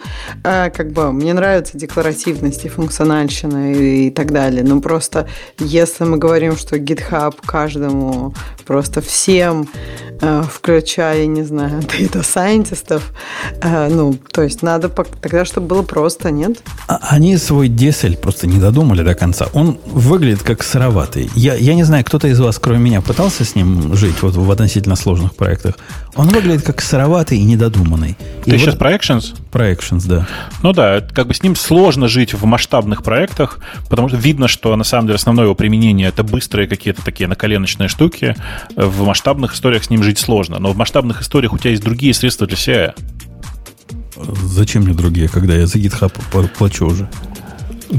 Ну, ты и за ID платишь, и еще за много что. Что там, почему там ничего нет? Э, ну, так себе довод. Если у меня есть уже actions, есть какой-то CI, мне бы не хотелось два разных CI иметь на, на хозяйстве. Один для простых проектов, один для сложных. Я по этой причине с Трэвиса ушел. Хотя Трэвис, ну, нормально работал, ну, пока их не купили. Не-не, ну, в смысле, тут не, не о Трэвисе речь идет. Конечно, в ситуации, когда вот есть интеграция с гитом и с, с GitHub, если какая-то альтернатива, то лучше бы, конечно, дрон. Чего уж. Дрон прекрасный же. Дрон прекрасный же, да. Я, я согласен же полностью с предыдущим оратором. Каждый раз, когда я смотрю, что мой workflow дрона написанный сто лет в обед, э, и который я уже 150 лет после этого не менял, все так же прекрасно работает и предсказуемо. Я могу открыть его DSL и понять, почему именно он так работает. Это дорогого стоит. Ну, ну да. Ну, в смысле, что дрон вообще во многих отношениях штука немножко странная, местами хакерская, но, блин, она работает как часы. Ну, она не местами хакерская, она совершенно сумасшедшая хакерская. То есть идея о том, что все, что ты можешь делать, это запустить контейнер. И вот эта твоя единственная концепция, которая для твоего CI есть, это контейнер, она меня прельщает более чем полностью. Это как раз из тех случаев, где если бы я сам писал, я бы так же сделал. Ну, как бы я и не сомневался. В смысле, что иногда смотришь на это и думаешь, это что, Умпутун писал, что ли, в конце концов? Э, да, кстати, по поводу Умпутуна. Я рассказывал вам, намекал о великих багах, которые делают великие люди. Тут у меня возник позор, позор, просто позорный позор. Эта история будоражащая душу. И по ней можно кино снять, я уверен. Какой-нибудь э, как про хакера назывался фильм? Про вот этого с выпущенными глазами. Хакеры? Нет, ну вот этот был мистер... Мистер Робот. Мистер Робот, да. Ну, я же говорю, с выпущенными глазами, чувак, где был.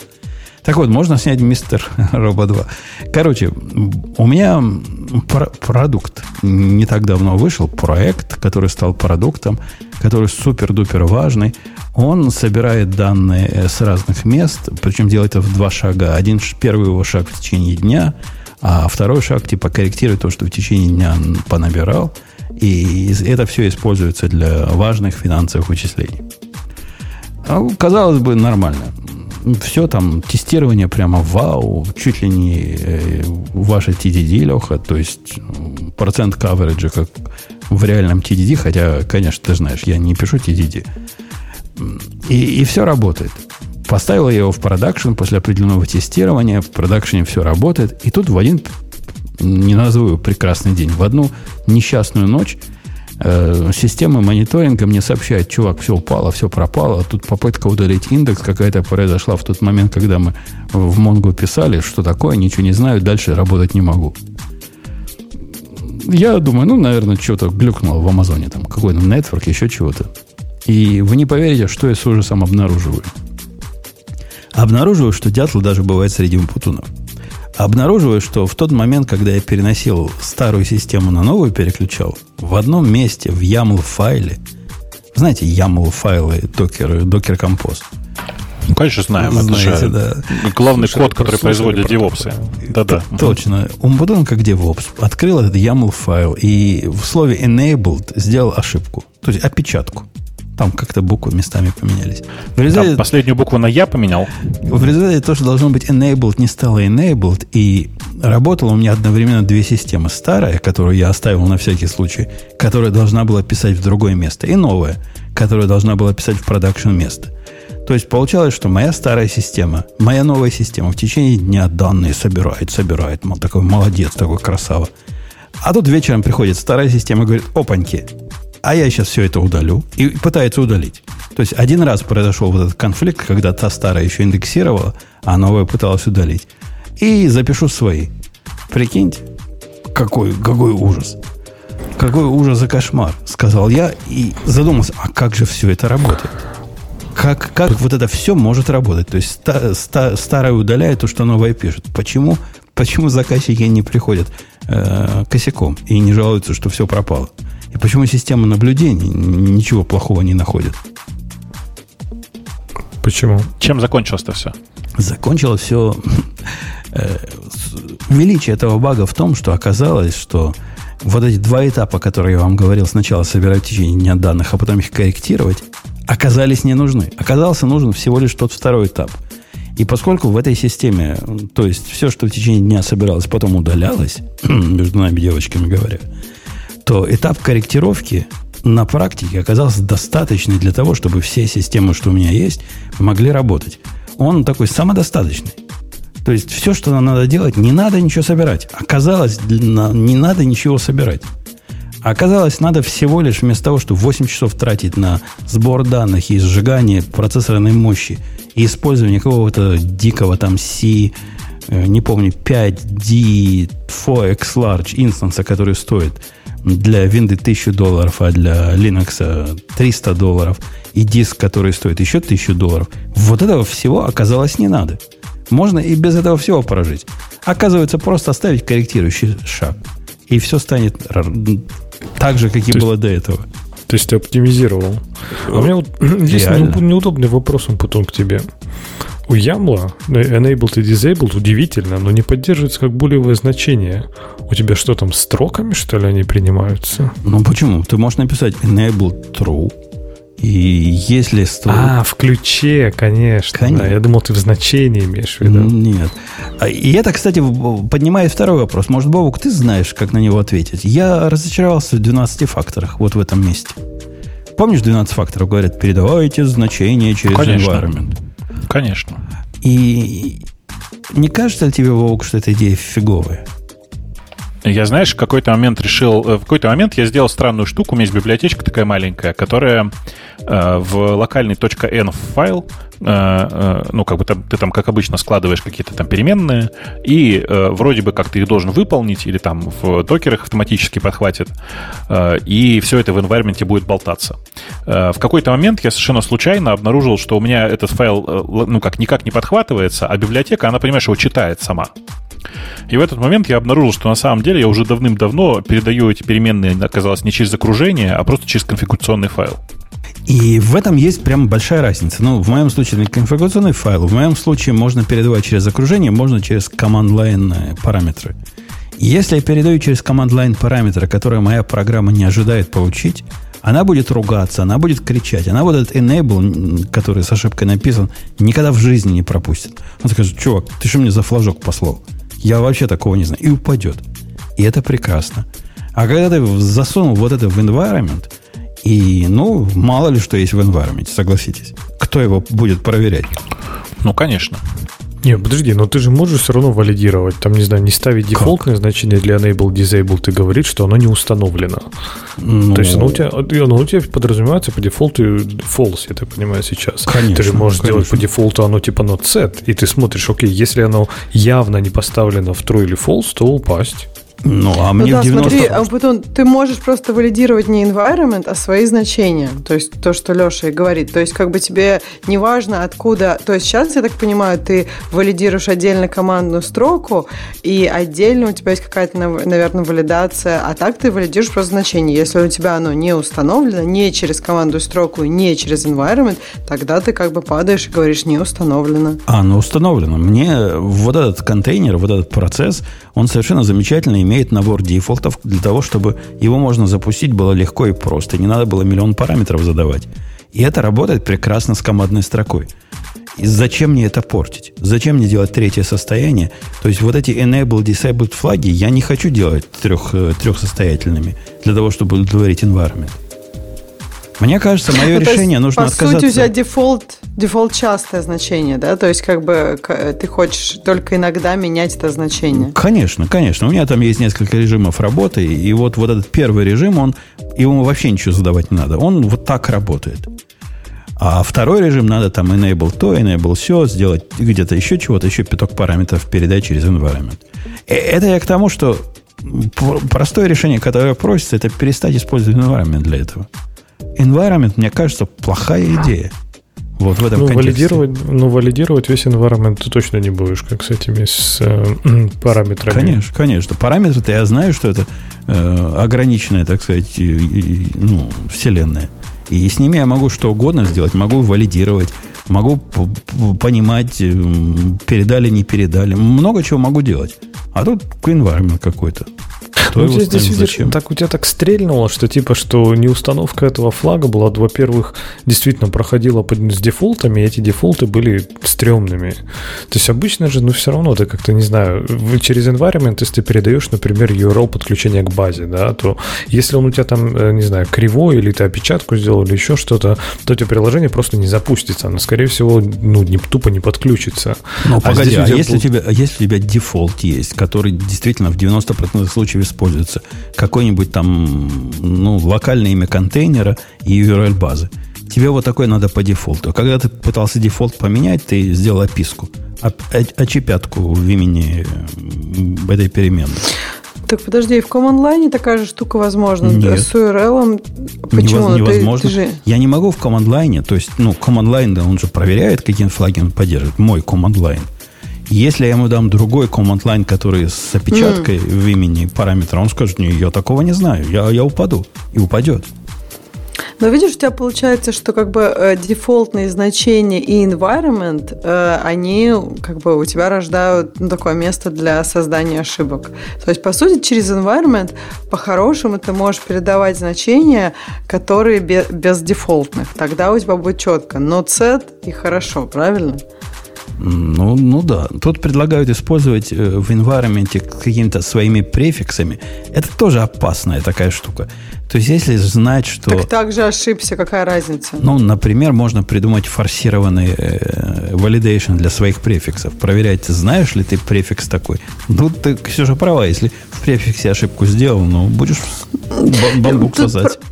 Проблема в дефолтных значениях. То есть, если ты сделаешь какие-то отдельные значения для environment и всегда будешь проверять для них, для них будут отсутствовать дефолты, и ты будешь проверять, что если их там нет, например, то, ну, то есть, по сути, сделать трехфазные значения, там, если у тебя был, то да, тогда у тебя... То есть, по сути, тут дефолтное значение и какой-то вот такой, ну, пассивный способ сета, как environment. То есть, да, дефолтные значения и пассивные способы рождают место для ошибок. Ты не знаешь, ты не засетил или как бы... Или э, опечатался. Ошибся, при, при этом да. такой проблемы не будет, если э, с жестко валидированными командными параметрами ты это делаешь которые существуют только в контексте твоего приложения. И я пытаюсь сказать, что ну, фигня ваш environment. Ну, не фигня, он просто не универсальный. Это не универсальная история, и есть много контекстов, в которых использовать environment просто не очень, э, ну, не очень удобно. А мне кажется, вообще никаких случаев его использовать не надо. Вот эта вся идея, когда ты передаешь кучу переменных через environment, она чревата вот таким же боком. Вообще ничего не надо передавать. Но единственное, что можно передать, это имя конфигурационного файла, если уже очень хочется. Хотя бы и его я бы передал через command line, через CMD или через entry point. Слушай, это просто вот эти ваши, как это, это ваши гошные заморочки. Э, Почему? Ну, по... Почему? В смысле, потому что у вас так очень много принято. Огромное количество гошных, гошных команд, я сейчас до меня внезапно дошло. Огромное количество гошных программ реально супер любят работать с, с э, ну, типа с команд-лайном, в смысле именно с, э, с, параметрами вызова, вот как это называется. Это Linux программки так Не, работают. нифига, не, нифига. В смысле, что э, вот в современные сервисы в среднем по большей части передают, передают значение через конфиг, реально, через окружение, а в Go чуваки реально просто привыкли уже, что у тебя тебя там типа строчка длиной в 100-500 символов, э, в которой у тебя перечислены все параметры вызова. Нет, нормально к этому привыкаешь, конечно. В смысле Нет, это, ты, ты не прав, Бобок. Это ты не, не того винишь. Я на самом деле пытаюсь тебя подвести к рекламе, Жень.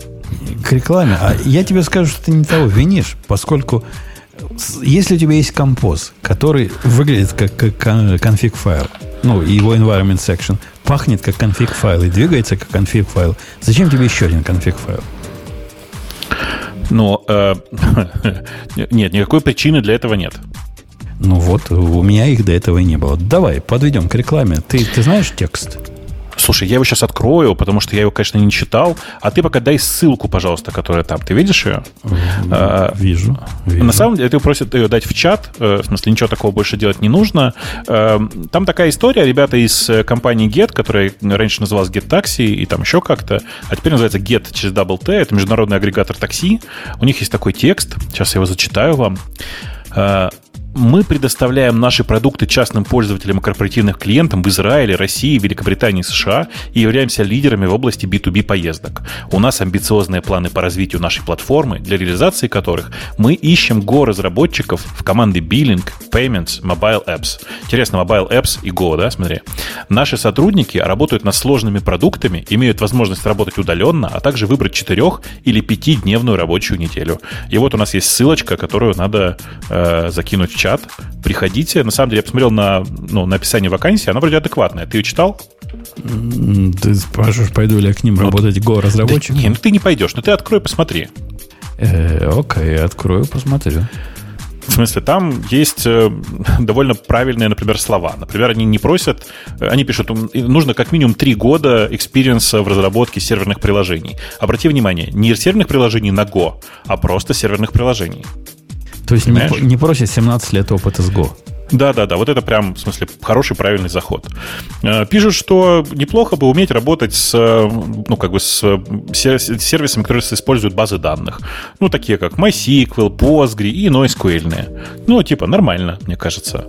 Э, опасно меня, для меня звучит история про то, что ты должен иметь опыт в оптимизации SQL-запросов. Да-да, это красный флажок, конечно. Он, это сложно просто.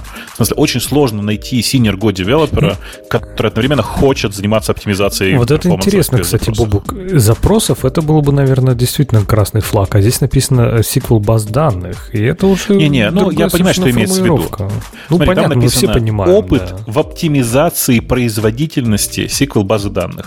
Имея в виду, конечно же, в первую очередь понятное дело, оптимизацию собственных запросов. Мы на это надеемся, а не то, что они еще DevOps. Э, ну да. Да.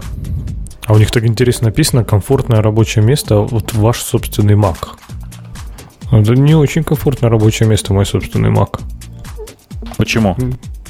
Ну, я хочу рабочий Mac, я не хочу свой собственный Mac. А я думаю, это просто плохое понимание того, что они пишут. Они пытаются сказать, что мы вам а, выдадим ваш, ваш собственный Mac. Да.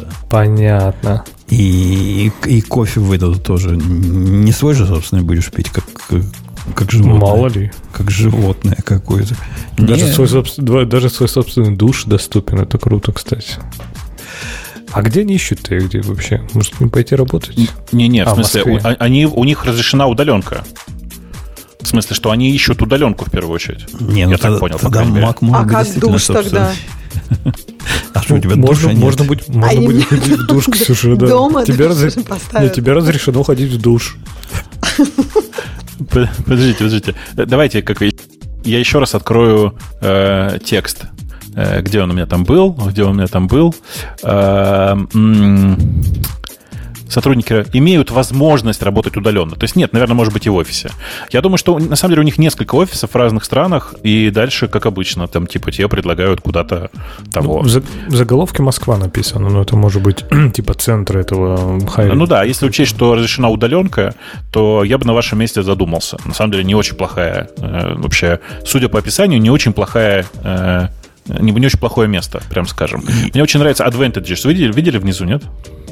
Э, ниже, вот requirements, а ниже есть advantages. Окей, okay. опять про реляционные базы данных. Вот это меня пугает. Вот когда их часто приговаривают, кажется, меня пугает два раза. Да, и это скорее такое, это будет не advantage у тебя в будущем, а травматический опыт, я думаю, максимум. Слушайте, это на самом деле, я думаю, что они просто заколебались от людей, которые пишут селект звездочка, а потом в, по памяти просто все достают. Да ладно, они там люди орм используют какой-нибудь. И вообще не задумываются об этих... Ну, Наго, Орм. Горм я, называется. Я, горм. я надеюсь, что нет. Я надеюсь, что... Господи, я видел этот Горм, чудовищное извращение. Чудовищное просто. А, ну, в любом случае, смотрите, gRPC Protobuf, то есть они знают умные слова, Apache Drift, все дела, все, короче, описание вакансии хорошее.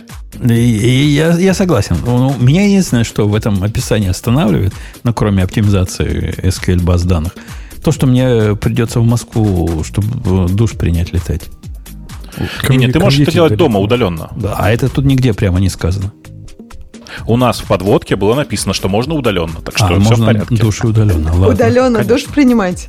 Конечно. Бобок, ты пробовал? По Zoom. Ну, конечно, я сейчас сижу и принимаю душ удаленно. Я слышал, есть такие сервисы, где можно принять душ по Zoom. Хотя, ну, с другой стороны, что, есть сервисы, где люди друг друга будут по телефону, ну, еще что-то. Конечно, так должно быть. С другой стороны... Этот сервис называется телефон, приложение будильник, будильник это сервис на телефоне. Ну, по, да, пока вы тут рофлите, я с удовольствием досмотрю окончание матча, а то прям, меня очень орать хочется в э, включенный микрофон. Пошел Вовок смотреть матч, а мы с вами пошли на... Э, Леха, куда мы пошли? Пора уже про государство-террориста говорить или нет? Ну, как скажешь. Я даже не знаю, о чем ты. Терпи, Только я аж отошел, вы про террористов. Ну как? Ну, про BBC, конечно же, и про то, что Google грозит уйти из Австралии. То есть вы вообще читали эту статью? Это, да, это просто да, вопиюще. Я, кстати, да. это, Простите, да, все, я поорал. Небольшая статья, которую я читала. Да. Раска- а расскажи, да, что, что... Ну, то есть, э, на мой взгляд, какая-то интересная ситуация. Ну, давай да? я есть... расскажу свое давай, прочтение да, сначала, потому что меня, честно, бомбануло очень сильно, потому что те, кто живет в UK, они, наверное, видят, как наше правительство, как шакалы просто ходят вокруг, вы смотрите, где вы тут, с кого вы стрясти бы еще, вот у кого тут деньги есть. Так, у этих есть, у этих есть. Водителей, давайте с водителей стрясем, с этих, давайте еще с этих стрясем. И то же самое произошло в Австралии. То есть э, в Австралии что-то поплохело газетам. Конечно, вариант в голову, вариант такой, что, в принципе, эти газеты нафиг никому не нужны в 21 веке, он в голову не пришел. Они сказали, не-не, это онлайн-сервисы, они все это съедают, популярность.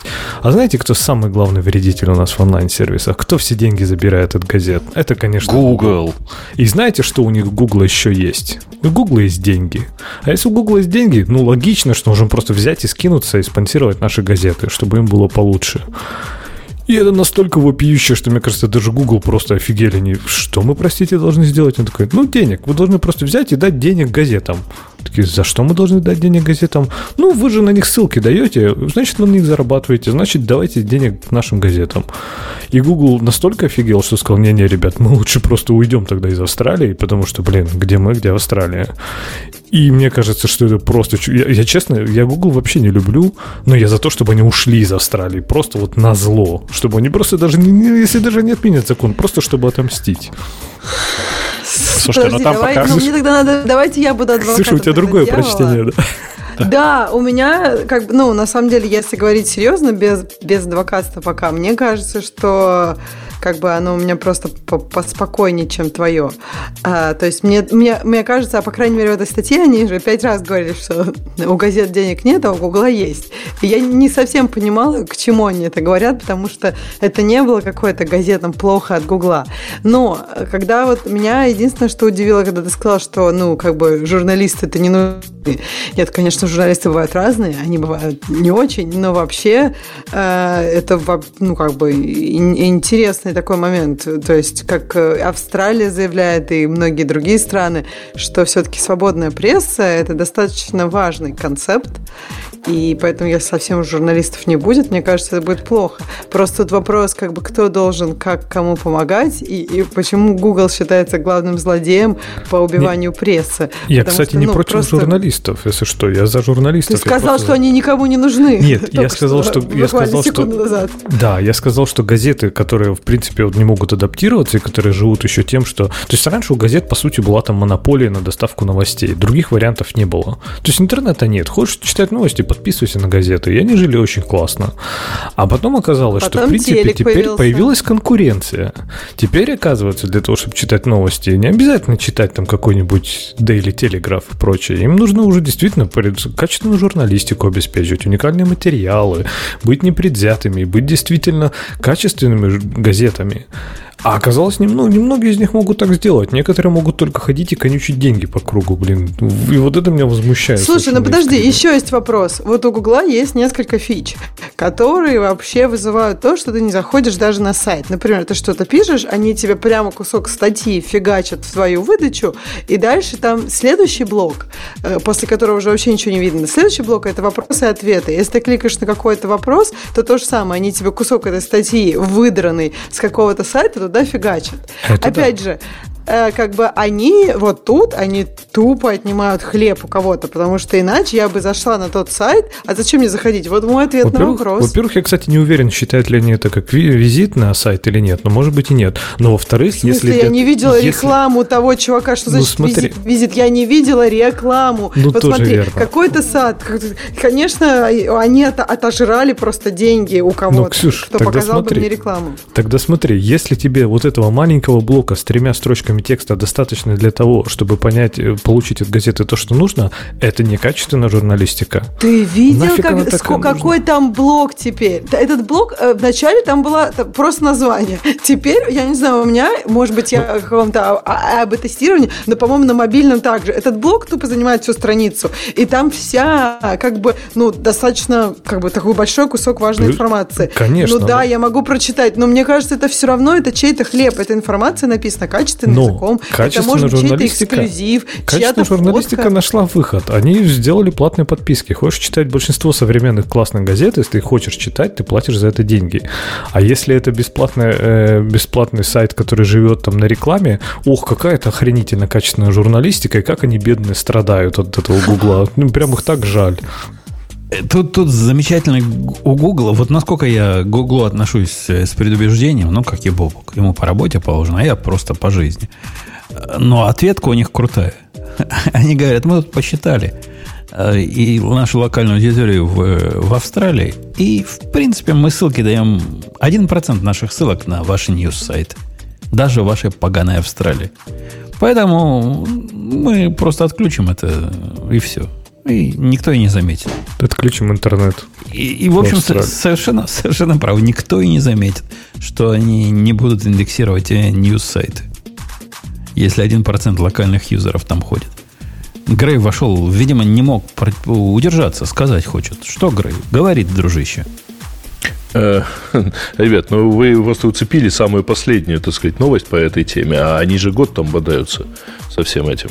Э, в действительности, во-первых, там есть не только Google, который вам так всех нравится, там есть еще и те, кого нельзя называть Ксюша, то есть Facebook. А? И они бодаются да, они бодаются уже год на эту тему. Э, значит, эти, ну, а в Австралии правительство всерьез намерено поддержать свое, так сказать, умирающее СМИ, точнее, свои умирающие СМИ за счет платформ, которым, э, типа, ну, которые там действительно используют, как Ксюша описала, действительно используют контент других компаний, э, и, в общем-то, как бы до сих пор ничего не платили конечно, тут двоякое. То есть они, с одной стороны, конечно, за счет контента строят свой, свой продукт, но с другой стороны, они же, в общем, в любом случае отдают туда контент. Ну хорошо, э, вот смотри, Google я, окей, ладно, может быть вот эти маленькие блоки с тремя абзацами текста, они крадут качественный контент, качественную журналистику злодей.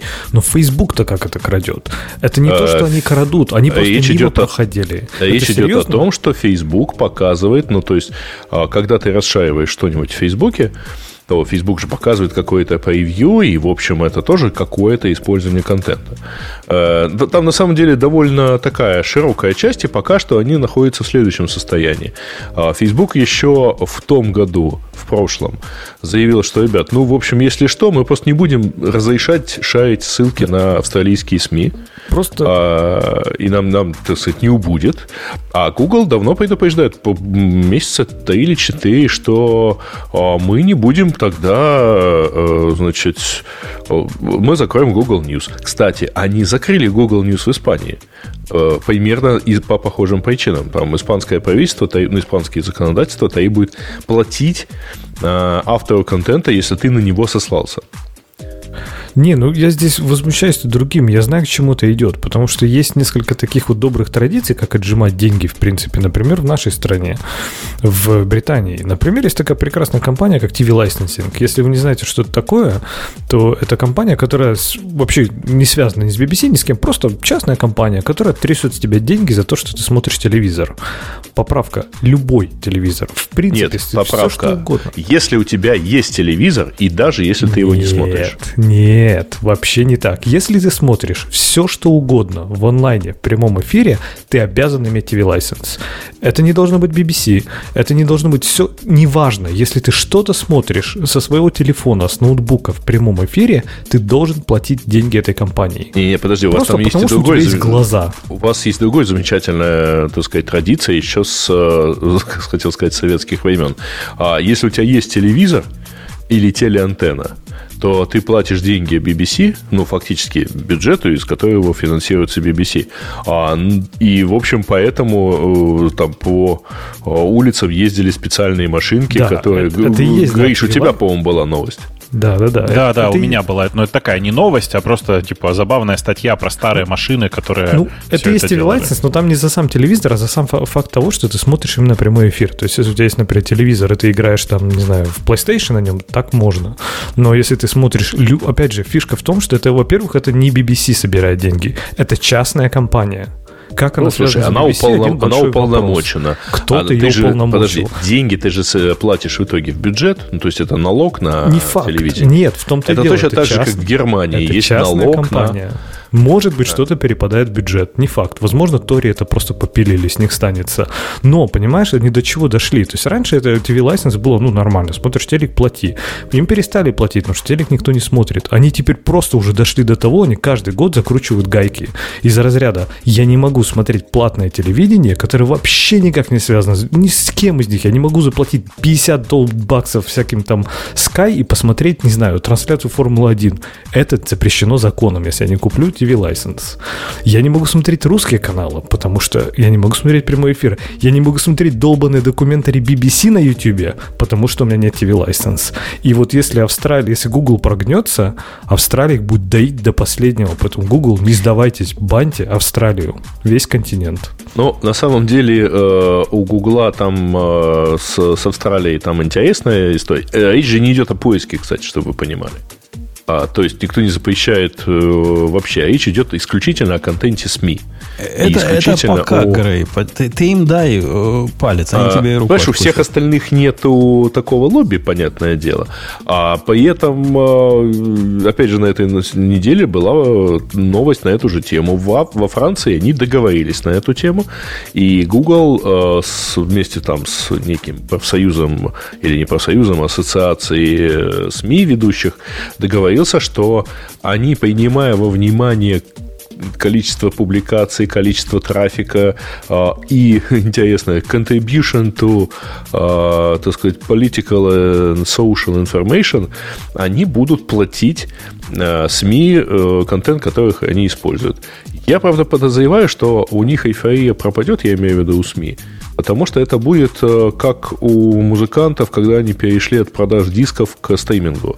А, ну, вот, говоришь, помнишь, да, они в какой-то момент обнаружили, что, я, я помню прекрасно, мы посчитали, а, например, там на уровне э, Украины кто-то из, э, ну, такой достаточно известный музыкант должен был бы получать от стриминга 100 долларов в год. Да, примерно что-то такое мы считали, да. А, Ну бу- вот, да. была, была как раз недавно статья. Какой-то из крутых великих музыкантов сказал, что его композиция проигралась то ли на YouTube, то ли еще где-то какие-то миллионы раз, или десятки, или, или сотни миллионов раз. И он получил с этого 47 паундов. Не знаю, Леха, насколько это много, но ему, видимо, Слушайте, мало а тут же, а вы, кстати, отвлекаясь про, да. про YouTube и про все прочее. Я, на самом деле, на YouTube довольно часто а, включаю всякую фоновую штуку, а тут недавно нашел а, интересную статистику. На Spotify есть а, такие треки, а, авторы которых ходят до миллиона долларов зарабатывают в год. Знаете, как треки называются? А, Untitled? Sleep Sounds. А, ну Untitled это как бы экстремальный Unknown случай. Artist. Unknown Artist самый популярный. Ты не представляешь, слушай, у меня есть а, две, два очень там такие, я довольно часто э, люблю слушать эти два трека. А, я не смог найти их на в Apple Music. Я, пришел, я их как-то вот так вот выкручивал, чтобы их все-таки найти, потому что группа называется Nameless. Ну, это реально так называется. Вот это я искал конкретные два трека. А он, э, на Spotify есть, оказывается, реально бизнес. Ты делаешь трек э, и называешь его, например, White Noise Background Sleep. Ну, ну да, или там... И какой-нибудь- знаешь, кто, кто Рэй- главный Рейнс, драйвер да. этого всего? Amazon. А почему? Alexa, turn off some white noise, please. А что ты думаешь, такого нету в, э, в HomeKit? Я тебе так и скажу, что есть. Ну, кстати, да, есть. Я, я потом- попросил потом включить Rain Sound. Он Пуду, не забудь выключить э, White Noise, у тебя сейчас включится. Это, это у Грея всегда включается. У меня он на, другом этаже, на самом деле, поэтому не включится. Не, Сири, вы знаете, меня сильно достало, что Сири Хей надо сказать вначале. Ду- Думал, ну, как это убрать? А ведь великое дело. Тут говоришь Сири, и ничего не происходит. Э- Это ведь круто, согласитесь. В отличие от вашей Алехи. Ага. То есть можно случайно ее в суе упоминать. Тут нам написали в, в чатике в нашем, который радио Ти, радио минус Ти чат, а, о том, что в Израиле, вы слышали, произошло вот это великое событие. А, оказывается, в Израиле убрали... Но это же давно было, 2000 лет назад. Ну, я, я уже 2000 лет там не живу. Убрали телевизионный налог. То есть, вот это, вот это, за что я заплатил в свое время? 400 шекелей больше не надо платить, что ли? Ты можешь затребовать назад, наверное, чтобы тебе вернули 4. Это посчитал за все время, сколько что-то там был, да? За все время, что я был, они посчитали и сказали, ты должен нам 5000 шекелей. Но, в принципе, можно торговаться. Договорились до 400.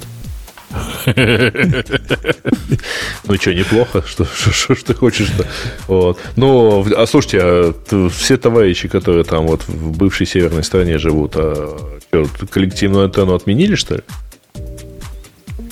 Да, коллективную антенну отменили довольно давно. Там теперь а есть отдельная антенна, которая называется антенна Акада. От всего этого ага. ты можешь отказаться. Отказаться ты от этого можешь. Да, теоретически ты можешь от этого отказаться, но Нет, за, за 60 рублей в месяц как-то никто не... Ну да. Это не 60 рублей в месяц, это 1000 в год.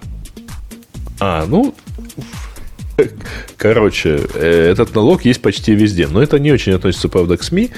Вот. А так вообще, да, у них там, ну, что вы хотите, по всему миру народ раздумывает, как бы им взять немножко там 1, 2, 3 процента, как во Франции, от вообще всех доходов Фейсбука и Гугла. Хочется. Понятно, у них слишком, в Европе. У них слишком много денег. Ксюша, у вас слишком много денег. Хочется с вас что-нибудь состричь.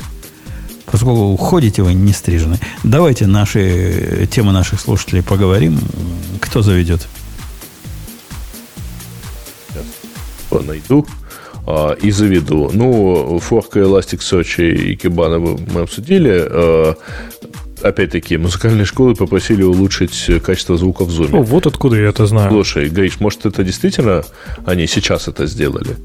Это другая история. Они для зума... Дело в том, что, смотрите, они даже когда у тебя включен Original Sound, от, отрезают все звуки, кроме частот человеческого голоса. В смысле, не отрезают, mm-hmm. а глушат. Здесь они сделали вот что. Сказали, чуваки, ну раз вам так надо, то хорошо, мы все остальные частоты тоже будем оставлять. А это выглядит как э, галочку, надо поставить. Как настройка, да. Окей, окей. Галочка. Слушайте, может быть, мы про это подумаем, раз э, этот замечательный CleanFit начал... А, пока это кажется в бете где-то. Ну, в смысле, что я, я не видел этого в, э, в этой Ну, э, действительно, вот тут утверждают, что да, вот такая э, новость есть, ну, такая настройка теперь есть, она доступна в расширенных настройках звука. Вот. Просто я как-то не... Я так и не понял, на самом деле. Я ничего не делал со звуком. А меня вот шипи, шипело, шипело, да. Да ничего не шипело. Ты, главное, ты главное не молчи. Грей, для тебя это вообще просто твой день, понимаешь? Ты и так любишь не молчать, а тут тебя просят не молчать, чтобы ты не шипел. Говори что Ну вы же, я же должен вам дать возможность поговорить. Да, да, когда тебя это останавливало? Давай следующую тему. А, блин. Ну ладно, даю следующую тему. А, креативный способ убивать SaaS-стартапы появился у Гугла, сообщает нам товарищ. А, типа не очень понятно, про что это. Да, ну про то, как они закрывают... Э, ну, а что они закрывают? Почему Google? Почему не Amazon? Не, я, я тоже не. Ну, типа Может, их э, сайт, а их домен попал, ну, есть какая-то тут, видимо, программа, у которой домен попал в Google Safe Browsing фильтр. Вот. Короче, а, это, это короче, чуваки, занимайтесь безопасностью, кажется, своей этой. Короче, Нет? Э, из-за того, как работает Safe Browsing API, его используют не только Google, не только Chrome, но и разные другие браузеры тоже. И чтобы вы понимали, если вы залетаете в список э, плохих доменов у Google, то с высокой степенью вероятности вас даже Safari не пустит. Вот а, прикол. Слушай, ну в действительности есть много таких баз, и, э, по-моему, если ты залетаешь в такую базу, то на тебя даже там ссылку в Фейсбуке нельзя поставить или в Твиттере. Э, не знаю ничего про...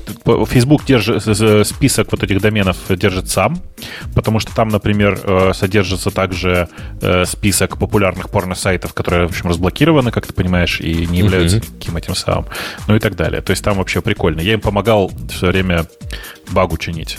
Э, когда оказалось, что у них в... Как называется это? Facebook Workplace, да? Когда... Ага, а, да. Вот. У них оказалось, что в Workplace тоже нельзя делиться ссылками. А ребята из одного популярного adult сайта хотели э, использовать его в качестве локальной социальной сети. Э, мы их попросили, попросили саппорт разбанить э, этот, ну, этот URL собственного сайта. Чуваки сказали, да-да, сейчас разбаним. Разбанили в результате везде, в том числе в большом Фейсбуке. Так мы узнали, что black list у них один. Короче, Слушай, а была какая-то похожая история в Яндексе с ребятами из антиспама. Э, им тоже не, категорически нельзя было вот э, никаких фильтров, потому что ну, надо же на все это дело как-то смотреть, хотя бы иногда. Вот. И там, э, и там тоже была какая-то история, что вот все хорошо, но их как-то надо вывести, сделать из них такой demilitarized зон, вот, что, чтобы они могли, так сказать, иметь ко всему этому доступ. А я, я пока не забыл, Грей, тебя перебью. У меня история про китайцев, просто не могу молчать. Тут приходит ко мне коллега. Сейчас, Грей, тебя сделаю, чтобы ты mute. Раз у Не, не- mute а нет. Давай я себе сделаю mute. Давай, давай, сделаешь сам себе мьют. Самоубился, Грей. Так вот, приходит ко мне мой коллега, который, ну, крутой чувак, которому я отдал китайца на, ну, на, на, на что отдавали крепостных? Ксюша, Да, скажи. Отдал ну на просто. Отдал На ну барщину, На бар- скорее всего. Отда- отда- Вряд, ли ты, вряд ли ты оброк с него берешь. Ну, Точно. Отдал ему на барщину своего китайца. Говорю, вон, пользуйся, мне сейчас он ни к чему. Я тут другими вещами занимаюсь, бэкэнды сплошные. И он, значит, поп- пытался пользовать китайца. Как мог. А он, чувак, ну, что там сказать, ленивый. Он любит дать китайцу задание, типа, от и до сделай задачу. Я ведь понимаю, что нельзя такое ему давать. Ему надо вот от рассвета до заката, вот от, от, э, забора и вот до этого места копать. А когда ему даешь широкое полномочия, он и, и делает широко. В результате показывает мне коллега, говорит, смотри, что он сделал. Причем с ужасом говорит, смотри, говорит, что он сделал. У него там, значит, у нас основной, один из продуктов есть такой крутой, суперсекретный, который там данные получает, такие приватные, такие личные, что просто GDPR в сторонке курит. И у нашего китайца слэш дата теперь директорий, который показывает в Nginx его, значит, список всех файлов, которые там внутри лежат. Он говорит, «А, ну вот, давай, давай придумаем, как китайца наказать. Начали мы вдвоем думать, как китайца наказать. Я сразу предложил радикальное решение. Говорю, давай, знаешь, что сделаем? Устроим совещание. Я, ты и позовем нашего начальника. Он начальника боится, ну, чуть меньше, чем меня, китаец. И будем втроем его все ругать. Причем матом. Матом ругать и объяснять, что так нельзя. Мой коллега говорит, не, ну, ну, ну это не, слишком жестоко. Ну, Мы не хотим его довести до инфаркта, хотя у молодых инфаркты редкость, но я тебя знаю, говорит он, вот он, ты его доведешь. Ладно, говорю, как быть? Начал он мне показывать, он с ним переписывается, показывает переписку. Слушайте, вот это поколение э, китайцев, вот, я не знаю, какой это возраст, наверное, миллениалы, они на все улыбочки ставят. Со мной он так не общается. А с коллегой общается. То есть коллега ему пишет, ты дебил, ты что сделал? Ты, ты сейчас открыл наши самые чувствительные данные. Китаец ему в ответ пишет, ну, как-то мне никто не сказал, что их нельзя открывать, и в конце смайлик. Ой. И в конце смайлик. А ты, ты знаешь, что нельзя еще точкой заканчивать предложение? А. Это как бы подчеркивает безысходность бытия и очень сильно оскорбляет И миллениалов. пассивно-агрессивненько считается теперь. Короче, на все наезды моего коллеги он все смайликами отвечает. Я сказал, не, он не понял. Ну, Тут не, не смайлик, не такой смайлик нужен. Тут нужен смайлик. Ксюша, ты по смайликам же тоже молодая, знаешь. Есть такое, где выдираешь себе волосы от ужаса? Нет, меня очень удивляет, а почему вы ему позвонить не могли? Ну, просто ты сейчас пытаешься как бы эмоции выразить смайликами. Я, я вообще не понимаю, э, Женя, а ты откуда знаешь смайлик, где выдираются волосы? Я не знаю такой смайлик, но я надеюсь, что такой есть, где он в ужасе Там выдирает, может, с груди волосы, откуда есть, угодно. есть, мунковский, есть мунковский скрим, если что, подходит. Короче, мы пока ему не донесли всю, весь ужас его поведения, хотя... Умпутун, видимо, не по живописи, Леш. Хотя, хотя я предполагаю забрать... Ну, я у него уже все забрал разрешение на опасные действия. Я предложил коллеге, забери у него все и скажи, ты, чувак, мы тебе не можем доверять. Ты куда ногой станешь, там какашка получается. Слушай, а у меня вопрос. А почему вы этого не сделали после того, как он вам что-то там удалил? Я, Помнишь, я он- сделал. Он я, чмо вам я, там я сделал? я сделал. У меня все. Он никуда не может ходить. Но у нас же тут ну, на- многопрофильная компания. У коллеги свой собственный мир. И в этом мире он китайцу доверял. Ну, до этого момента. Теперь, да, теперь будет... Слушай, мне кажется, у вас должно какое-то общее понимание пермишенов. А то один кому доверяет, другой кому нет. Как-то очень опасненько, нет? Ну, разные системы имеют разный уровень доступа, и это ну, на практике полезно. Не, не иметь собс- э, одного бога, а иметь много маленьких богов и маленьких подбогов. Это лучше, чем один большой бог. Согласись. Даже для небольшой компании. Ну, я не знаю, это спорно на самом деле, потому что так надо в каждый раз каждого маленького бога поставить в известность о китайца. Ну да. А, э, как бы это как-то сурово. Но у нас таких богов всего два. Не, не, недолго ставить. Недолго Нет, ну, если ставить. два, то э, я не вижу особой разницы между двумя и одним в плане отказоустойчивости, но окей. Э, в общем, да, китаец, он так и не понял. Я буду в понедельник с ним разговаривать. Просто Моя главная проблема в том, что он не мне нагадил. То есть я на него начну наезжать и прессовать его, а, собственно, он вреда мне никакого не нанес. Все, что он наделал, это как-то сбоку от меня было. А автор этого бокового продукта что-то не, не мычит, не телится, боится кидается. Как, как наказывать Бобук? Скажи, как его? Как его чморить, чтобы не довести до инфаркта? Да никак. Просто игнорируй. Как? Ей надо, надо чморить. Надо... Я... Подожди, я вообще не понимаю, а почему не помогает просто поговорить? Почему как-то вот... Я не знаю, мне не кажется, что это проблема каких-то миллениалов. Мне кажется, это какая-то все-таки проблема человека или проблема ваших каких-то отношений. Ну, потому что я вот не помню такого, чтобы если, ну, объясняешь человеку, что так делать нельзя, и как бы объясняешь, почему это плохо, и все впечатляются, нет? Не, не, нет, а с молодыми так не работает. И я не знаю почему, но им хоть кол на голове теши. А у них совсем какой-то другой mindset. Они, ну вот наше с Бобуком поколение, перед тем, как открыть директории проекта на общий доступ, ну, мы бы задумались, да? Ну, хотя бы не три ну, раза, конечно. но один раз хотя бы задумались. У него это поведение по умолчанию. А ему не сказали, что так делать нельзя. У него вот реально вот такой ответ. Ну, а что, а что, так нельзя было делать? А почему? Ну, как, как? И это, это удивительно. Я не знаю, как это можно воспитать. Это с молоком матери впитывать надо. Сделать ему DDoS. Вот он открывает, коннектится к какому-нибудь серверу вашему, а он ему там какой-нибудь отлуп дает или еще. Ну, то есть, мне кажется, видишь, может быть, он никогда не был в какой-то реальной ситуации, он не понимает действительно, чем это опасно. Э, как что-то... Слушайте, а он реально миллениал, да? Ну, по, да, он как мой мальчик, он примерно, да, миллениал. Ну, короче, он же просто, э, ребят, вы его пытаетесь воспитывать, а он просто не парится на эту тему. Ну, сайт упал, ой, ерунда какая, что, не падает ничто, что ли? Ну, да, бизнес, так, придется, закр... бизнес придется закрыть из-за того, что он все данные... Ну, что подумаешь, возьмет маленький рюкзачок, полетит лоукостом куда-нибудь там, у него и таит будет там, он будет себя искать. Найдет, найдет еще работу с другой стороны. Ему. Действительно, так сказать. Никто же не, зна... не будет знать, что из-за него э, бизнес закрылся. Мой пресс-релиз сделан, напишем. Из-за китайца закрылся бизнес. Имейте в виду, не берите его больше на работу. И из-за всех китайцев закрылся бизнес. Да. Ну, тоже дело. Давай на следующую тему. Следующая тема у нас это комментарий к э, новости про э, очередной обязательной предустановки приложений на телефоны в России. Э, это, видимо, как там идет процесс, да, что там не могут договориться об условиях. Да, это, это продолжается могут... тот же самый процесс, да. А, угу. а это какая-то фиговина, которую Яндекс лоббирует, правильно я понимаю? Это Кстати, все лоббируют, но только не так, как Прошу прощения. Ой, господи, что с нами происходит такое? Но я надеюсь, что вам там шумом все это закрыло. А, короче, это лоббируют все. Я не знаю, кто в Яндексе это лоббирует, но это вполне вероятно, потому что на самом деле вот, э, закон в текущем виде э, разрушает сложившуюся инфраструктуру, потому что предполагает, что все это будет предостанавливаться бесплатно. Ага.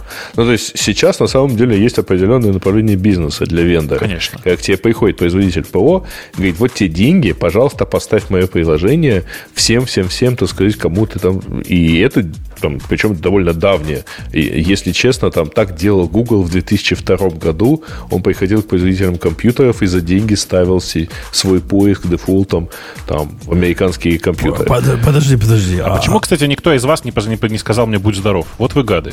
Мне в чатике вот. сказали. Спасибо. Ну, в чатике сказали. Буду, да. Мы же знаем, что ты здоров. А, у нас не говорят «будь здоров», у нас говорят «bless you». Зачем ты?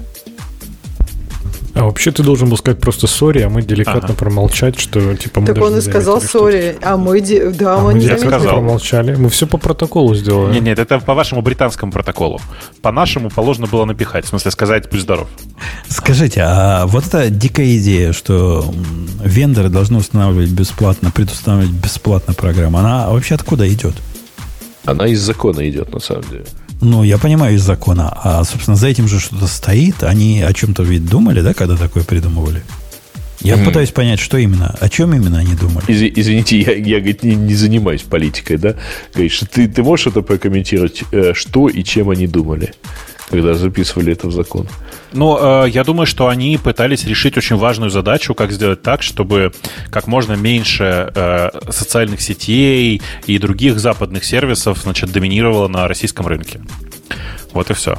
То есть у них как, задача вот такая как... была. Одно и параллельно, естественно, ставить те приложения в обязательном порядке, которые э, стучат на Да, на там же еще всякие госуслуги есть. Э, ICQ, по-моему, в общем списке тоже есть.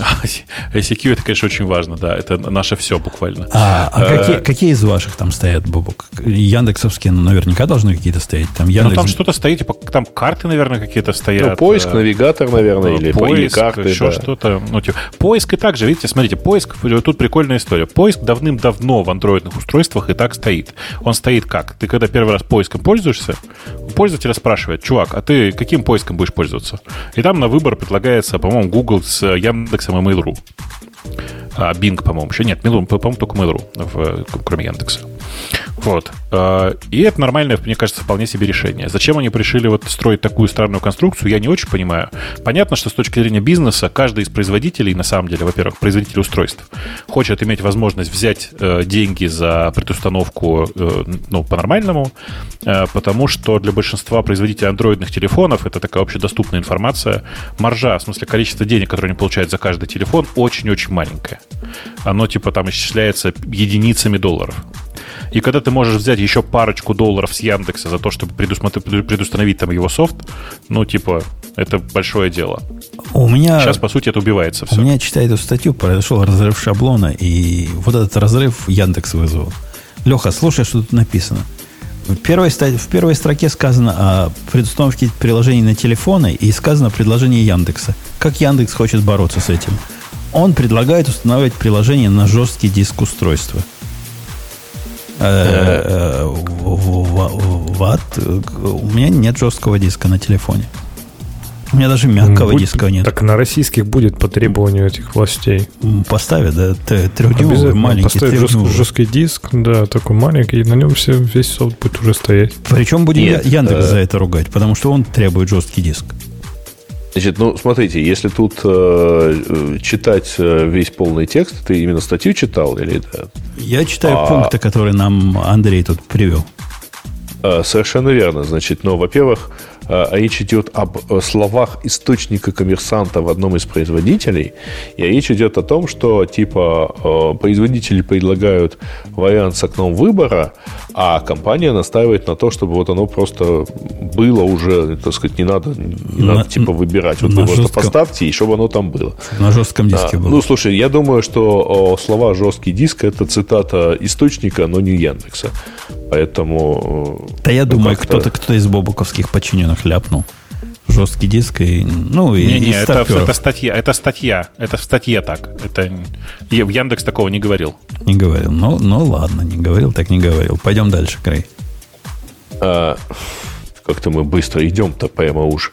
А, сейчас. А, Перкона погоняли PostgreSQL э, на x86 и ARM инстансах. ARM дешевле на 25%, еще и быстрее типа на 15%. Ну, тут а, есть... А, кстати, знаете, что мне что все интересно? Вот, а, а если сравнить в лоб вот Перкону с э, этим – а, они все равно не Postgres гоняли, понятно. Не-не, там статья такая хитрая. Надо смотреть внимательно, что они проверяли, и читать комментарии тех людей, которые уже смотрели, что они проверяли. Тогда вы сможете понять, что не совсем так.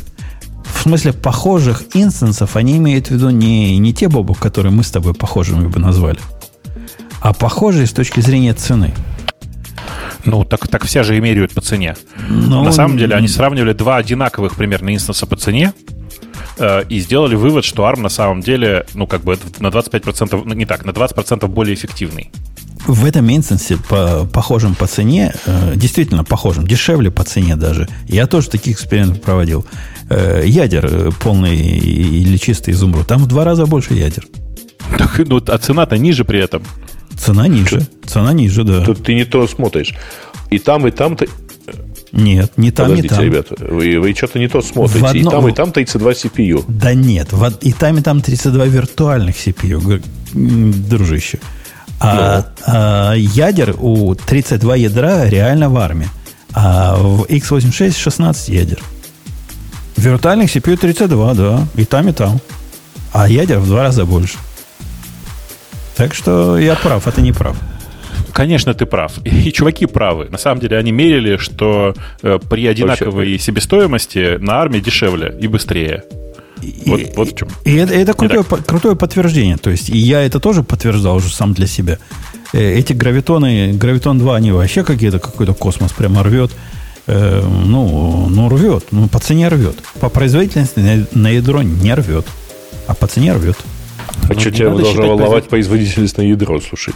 Не-не, ну всякое бывает. Бывают однопоточные программы или программы, ну, вычисления, которые принципиально не параллелятся. Так бывает. И тогда нужны большие да. интелловые машины. Ну, Э, и мне было бы интересно посмотреть на их же тест э, своей перконы, ну, то есть перкона DB. А, и Да- хорошо бы еще сравнить с их Авророй. Да, Точнее, да, с их, да, а, да это, собственно, да это, собственно, не совсем важно, потому что тут суть-то была не про перкон, суть была про то, что взять случайное приложение, достаточно тяжелое, достаточно сложное, запустить и там, и там, и посмотреть, что получится. То есть их результаты э, можно наверняка распространять и, и на ваши, на ваш собственный опыт. Поэтому, да, поэтому это, это крутой результат. Я... Бобок, ты переходишь вообще на, на? Да, у меня там где, там, где это можно, там почти везде уже по- потихонечку начинаются гравитоны. Знаешь, что плохо? Гравитонов нет в спотах почти. Это обидно просто. И да, но зато гравитон, ты знал, что 4, T- T4G есть такая штука. Очень удобно на гравитоне поиграться. Да-да-да, да. Э, Конечно, Окей, окей, Грей, заводи Э, следующую. Дальше, дальше статья какая-то странная про олдов в IT, и заключается она типа в том, что вот бывает опыт, бывает это, чуваку 44 года, и вот масса, так сказать, у него проблем, в общем, кризис среднего возраста. Я Правильно понимаю, да? Э, Бобок, Да нет, там э, я, я... Ну, там я она длиннющая, поэтому даже по диагонали долго читать.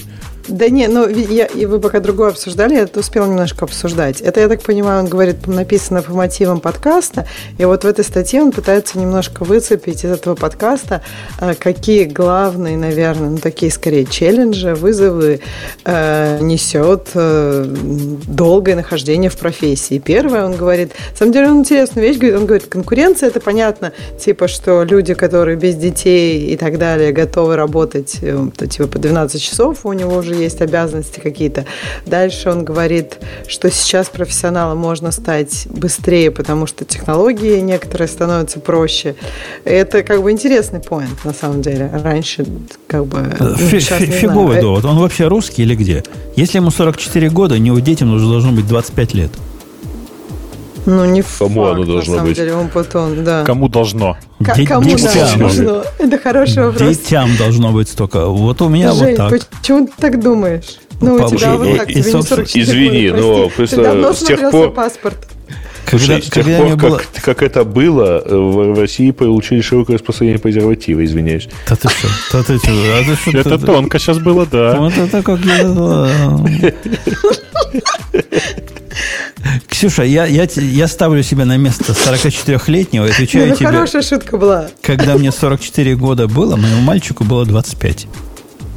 Жень, ну вот в том-то и дело, что ему сейчас 44 года, а не тогда, когда тебе было. Как тебе уже сказал Не, у нас тоже, на самом деле, в институте было какое-то количество, там, процентов 5 или 6, а на потоке было таких семейных и с детьми. Ну, в общем, ничего не могу сказать. Кажется, с каждым Неплохого. годом их становилось меньше, понимаешь? Вот у нас на потоке уже не было никаких семей. По-моему, один, один человек, и то это была явно как бы кто-то, видимо, не учел то, что шутка. Нет, ну у, у всех, конечно, по-разному, э, так сказать, женатых э, и замужних, соответственно, было, становилось все больше и больше. Вот. Но как-то да, все уже предпочитали дожить до конца института, до самостоятельной жизни. И все равно в этом случае в 44 года у него были бы уже дети, о которых mm. он в статье не упоминал. Женя, Женя, а можешь себя замьютить, пожалуйста, потому что ты очень сильно шумишь. Легко. Серьезно, кроме шуток, понимаешь? Тогда и вас не будет слышно, но я могу. Да-да-да. Ну или говори все время что-нибудь нибудь Короче, на самом деле, я, пока вы все это обсуждали, я прочитал статью. Ну, и она на самом деле вот о чем. Э, чуваки, я что-то чувствую, что я уже, короче, жизнь уже не та, и надо как-то вообще с этим потихонечку справляться. Я пока ничего особенного не придумал, ну, вы тоже как-нибудь что-нибудь крутитесь, короче. Э, если честно, э, я как человек, которому близко к э, возрасту автора, ничего из этого не чувствую. Но в смысле, да, безусловно, конкуренция есть. Но я как работал больше 12 часов в день, так и работаю. Женя, между прочим, тоже, насколько я вижу. Uh, устаревание знаний и навыков. Сука, учитесь все время. Я не понимаю, что вы тупите. Ну, в смысле, нельзя... Боб, ну, как ты думаешь, тоже, кстати... а ты да? правило или ты скорее исключение из правил? Как ты себя оцениваешь? Я считаю, что я вообще исключение из правил по той причине, что я в этом возрасте еще продолжаю работать в IT так и чувак тоже как бы не, не правило. Понимаешь, никаких правил в отношении каждого отдельного подожди, человека не бывает. Подожди, а почему, а почему надо было из IT уже давно уйти? Почему нет? Ну, потому Я что если ты чувствуешь, что ты как бы возраст э, тебе мешает, то время твое уходить куда-нибудь не из программирования в какую-нибудь другую область. Но иди администратором. Слушайте, кстати, а по поводу... Не-не, ну в смысле, иди на, на работу медла. В смысле, ты был синером, уходи в медлы. Э, нет Делай никакой проблемы. Руками, да. Слушайте, ну, я да. вообще на самом деле тут последнее время, знаете, что замечаю, кстати, в отношении там года идут и все такое. А, слушайте, ребят, ну чем дальше живем, тем легче становится. Я вот сейчас вспоминаю, как 20 лет назад, что надо было, чтобы собрать сайт – это жесть какая-то, а сейчас буквально пара кликов и Он ага. об этом и говорит. Только он об этом и говорит, что каждый типа встречный поперечный может сделать. Раньше он гордился тем, что не знаю, мне кажется, здесь каждый встречный поперечный не знает, как это было раньше сложно, а теперь как это легко. У него нет этой разницы. Но это легко, но вариативность больше стала. То есть оно стало и легко, и сложно стало. То есть, типа, а, стать, кстати, кстати давайте Жене под, подкинем тему для флейма и да. вообще для хейта. Вы же знаете, знаете, да, что у них там сейчас новый президент вот появился, и у нового президента, как полагается, новый сайт. И на WordPress? На WordPress Да! Ну, вот что лучше, лучше антиреклама. Не, ну слушайте... Почему статье... антиреклама? 98% там accessibility и всего прочего. Ну ладно. Не, ну, Сайт быстрый и хороший. Я все пытаюсь про статью сказать, что здесь какое-то странное смешение понятий, да, то есть ну, биологический возраст, ну, с ним ничего не сделать. Конечно, ты будешь э, ну, стареть, правильно? Это, это нормально. Но он говорит про какое-то, знаете, конечно, 20 лет назад было удобно, там все писали хранимки и работали на больших серверах, это сейчас не актуально. Так это не связано с, физи- с физическим возрастом. Конечно, если ты застрял в профессии на 20 лет, то, блин, ну да, твои знания не актуальны, твои навыки не актуальны. Так это действительно, потому что надо просто быть частью профессии. Надо учиться, надо меняться, надо смотреть за трендами, надо за ими следовать. Это нормальная работа. Это так люди работают в IT, которые профессионально работают. А как по-другому? То есть, конечно, если ты как дебил цепляешься за свои хранимки, там, не знаю, нет, я бы писал на хранимках 20 лет, и буду писать на хранимках 20 лет.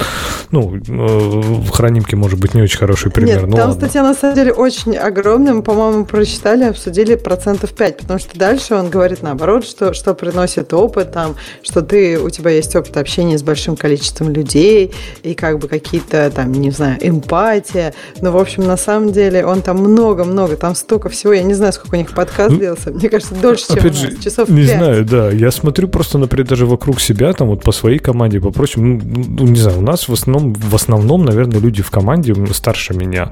Так у меня для меня, я просто реально постоянно учусь чему-то от них. Не то, что там я думаю, господи, что вы там, не знаю, говорите, не наоборот, я так смотрю, думаю, как классно, я тоже, когда вырасту, таким буду.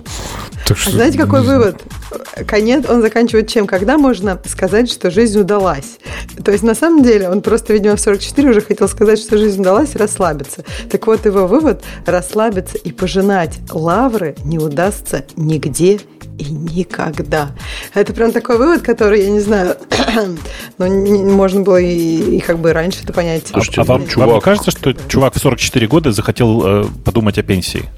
Да-да-да, и... пожинать. Ну, так есть же такая идея, что, типа, в 35 заретариться и, типа, дальше жить не, ну, в Таиланде. Слушай, я как-то не очень понимаю вот это. Ну, то есть, смысл начинать процесс вообще только из мысли, что вот когда-нибудь это закончишь. Нет, конечно, когда, так сказать, пересекаешь финишную линию на, на марафоне, первое ощущение, наконец-таки, можно дальше не бежать.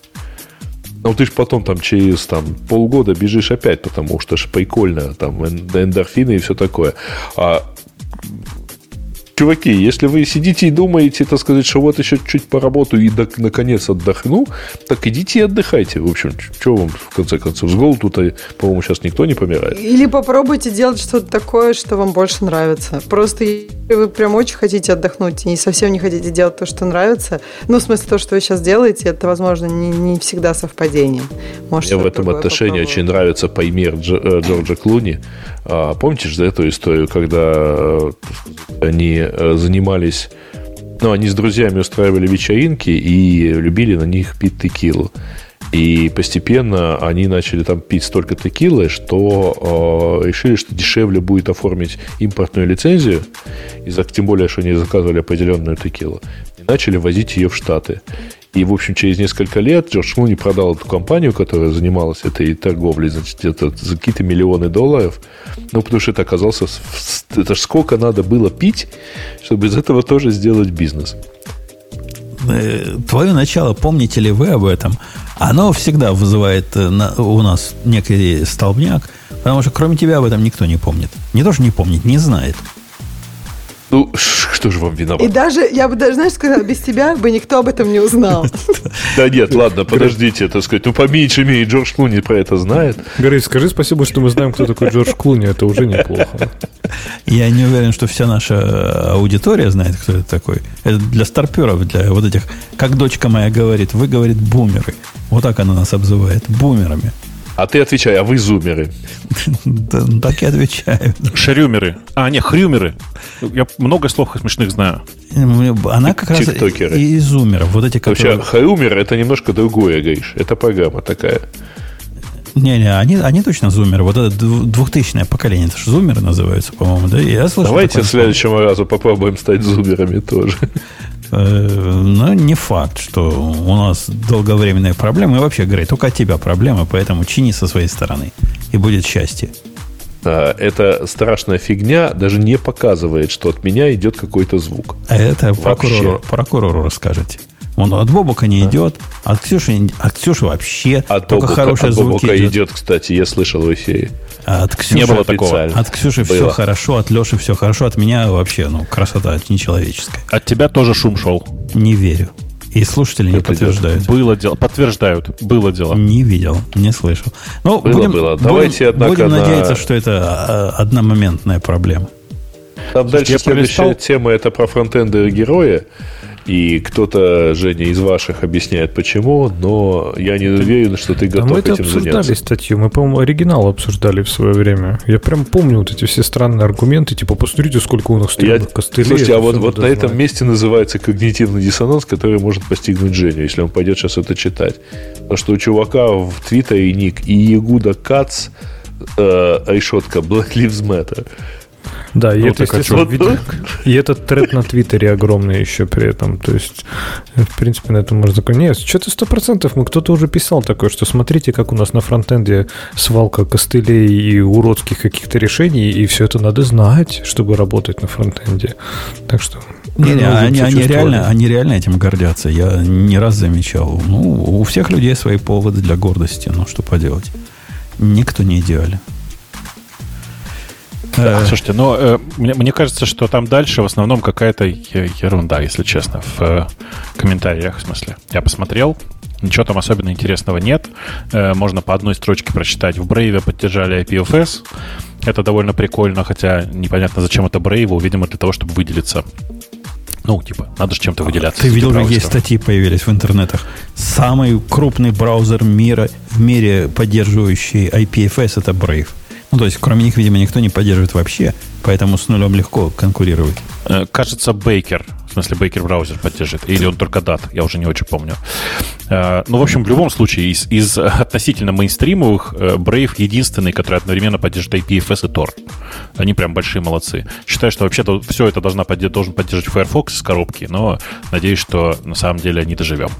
Ну, Firefox, наоборот, пошел в сторону зла. Они теперь говорят, надо лучше банить, надо качественнее гоняться за неправильными. Так что я бы от них не ожидал что-то вот в эту сторону. Гады, гады. Непонятно, куда с них мигрировать, но тем не менее. В общем, а дальше там все очень, очень скучно. Прямо очень скучно. Вообще.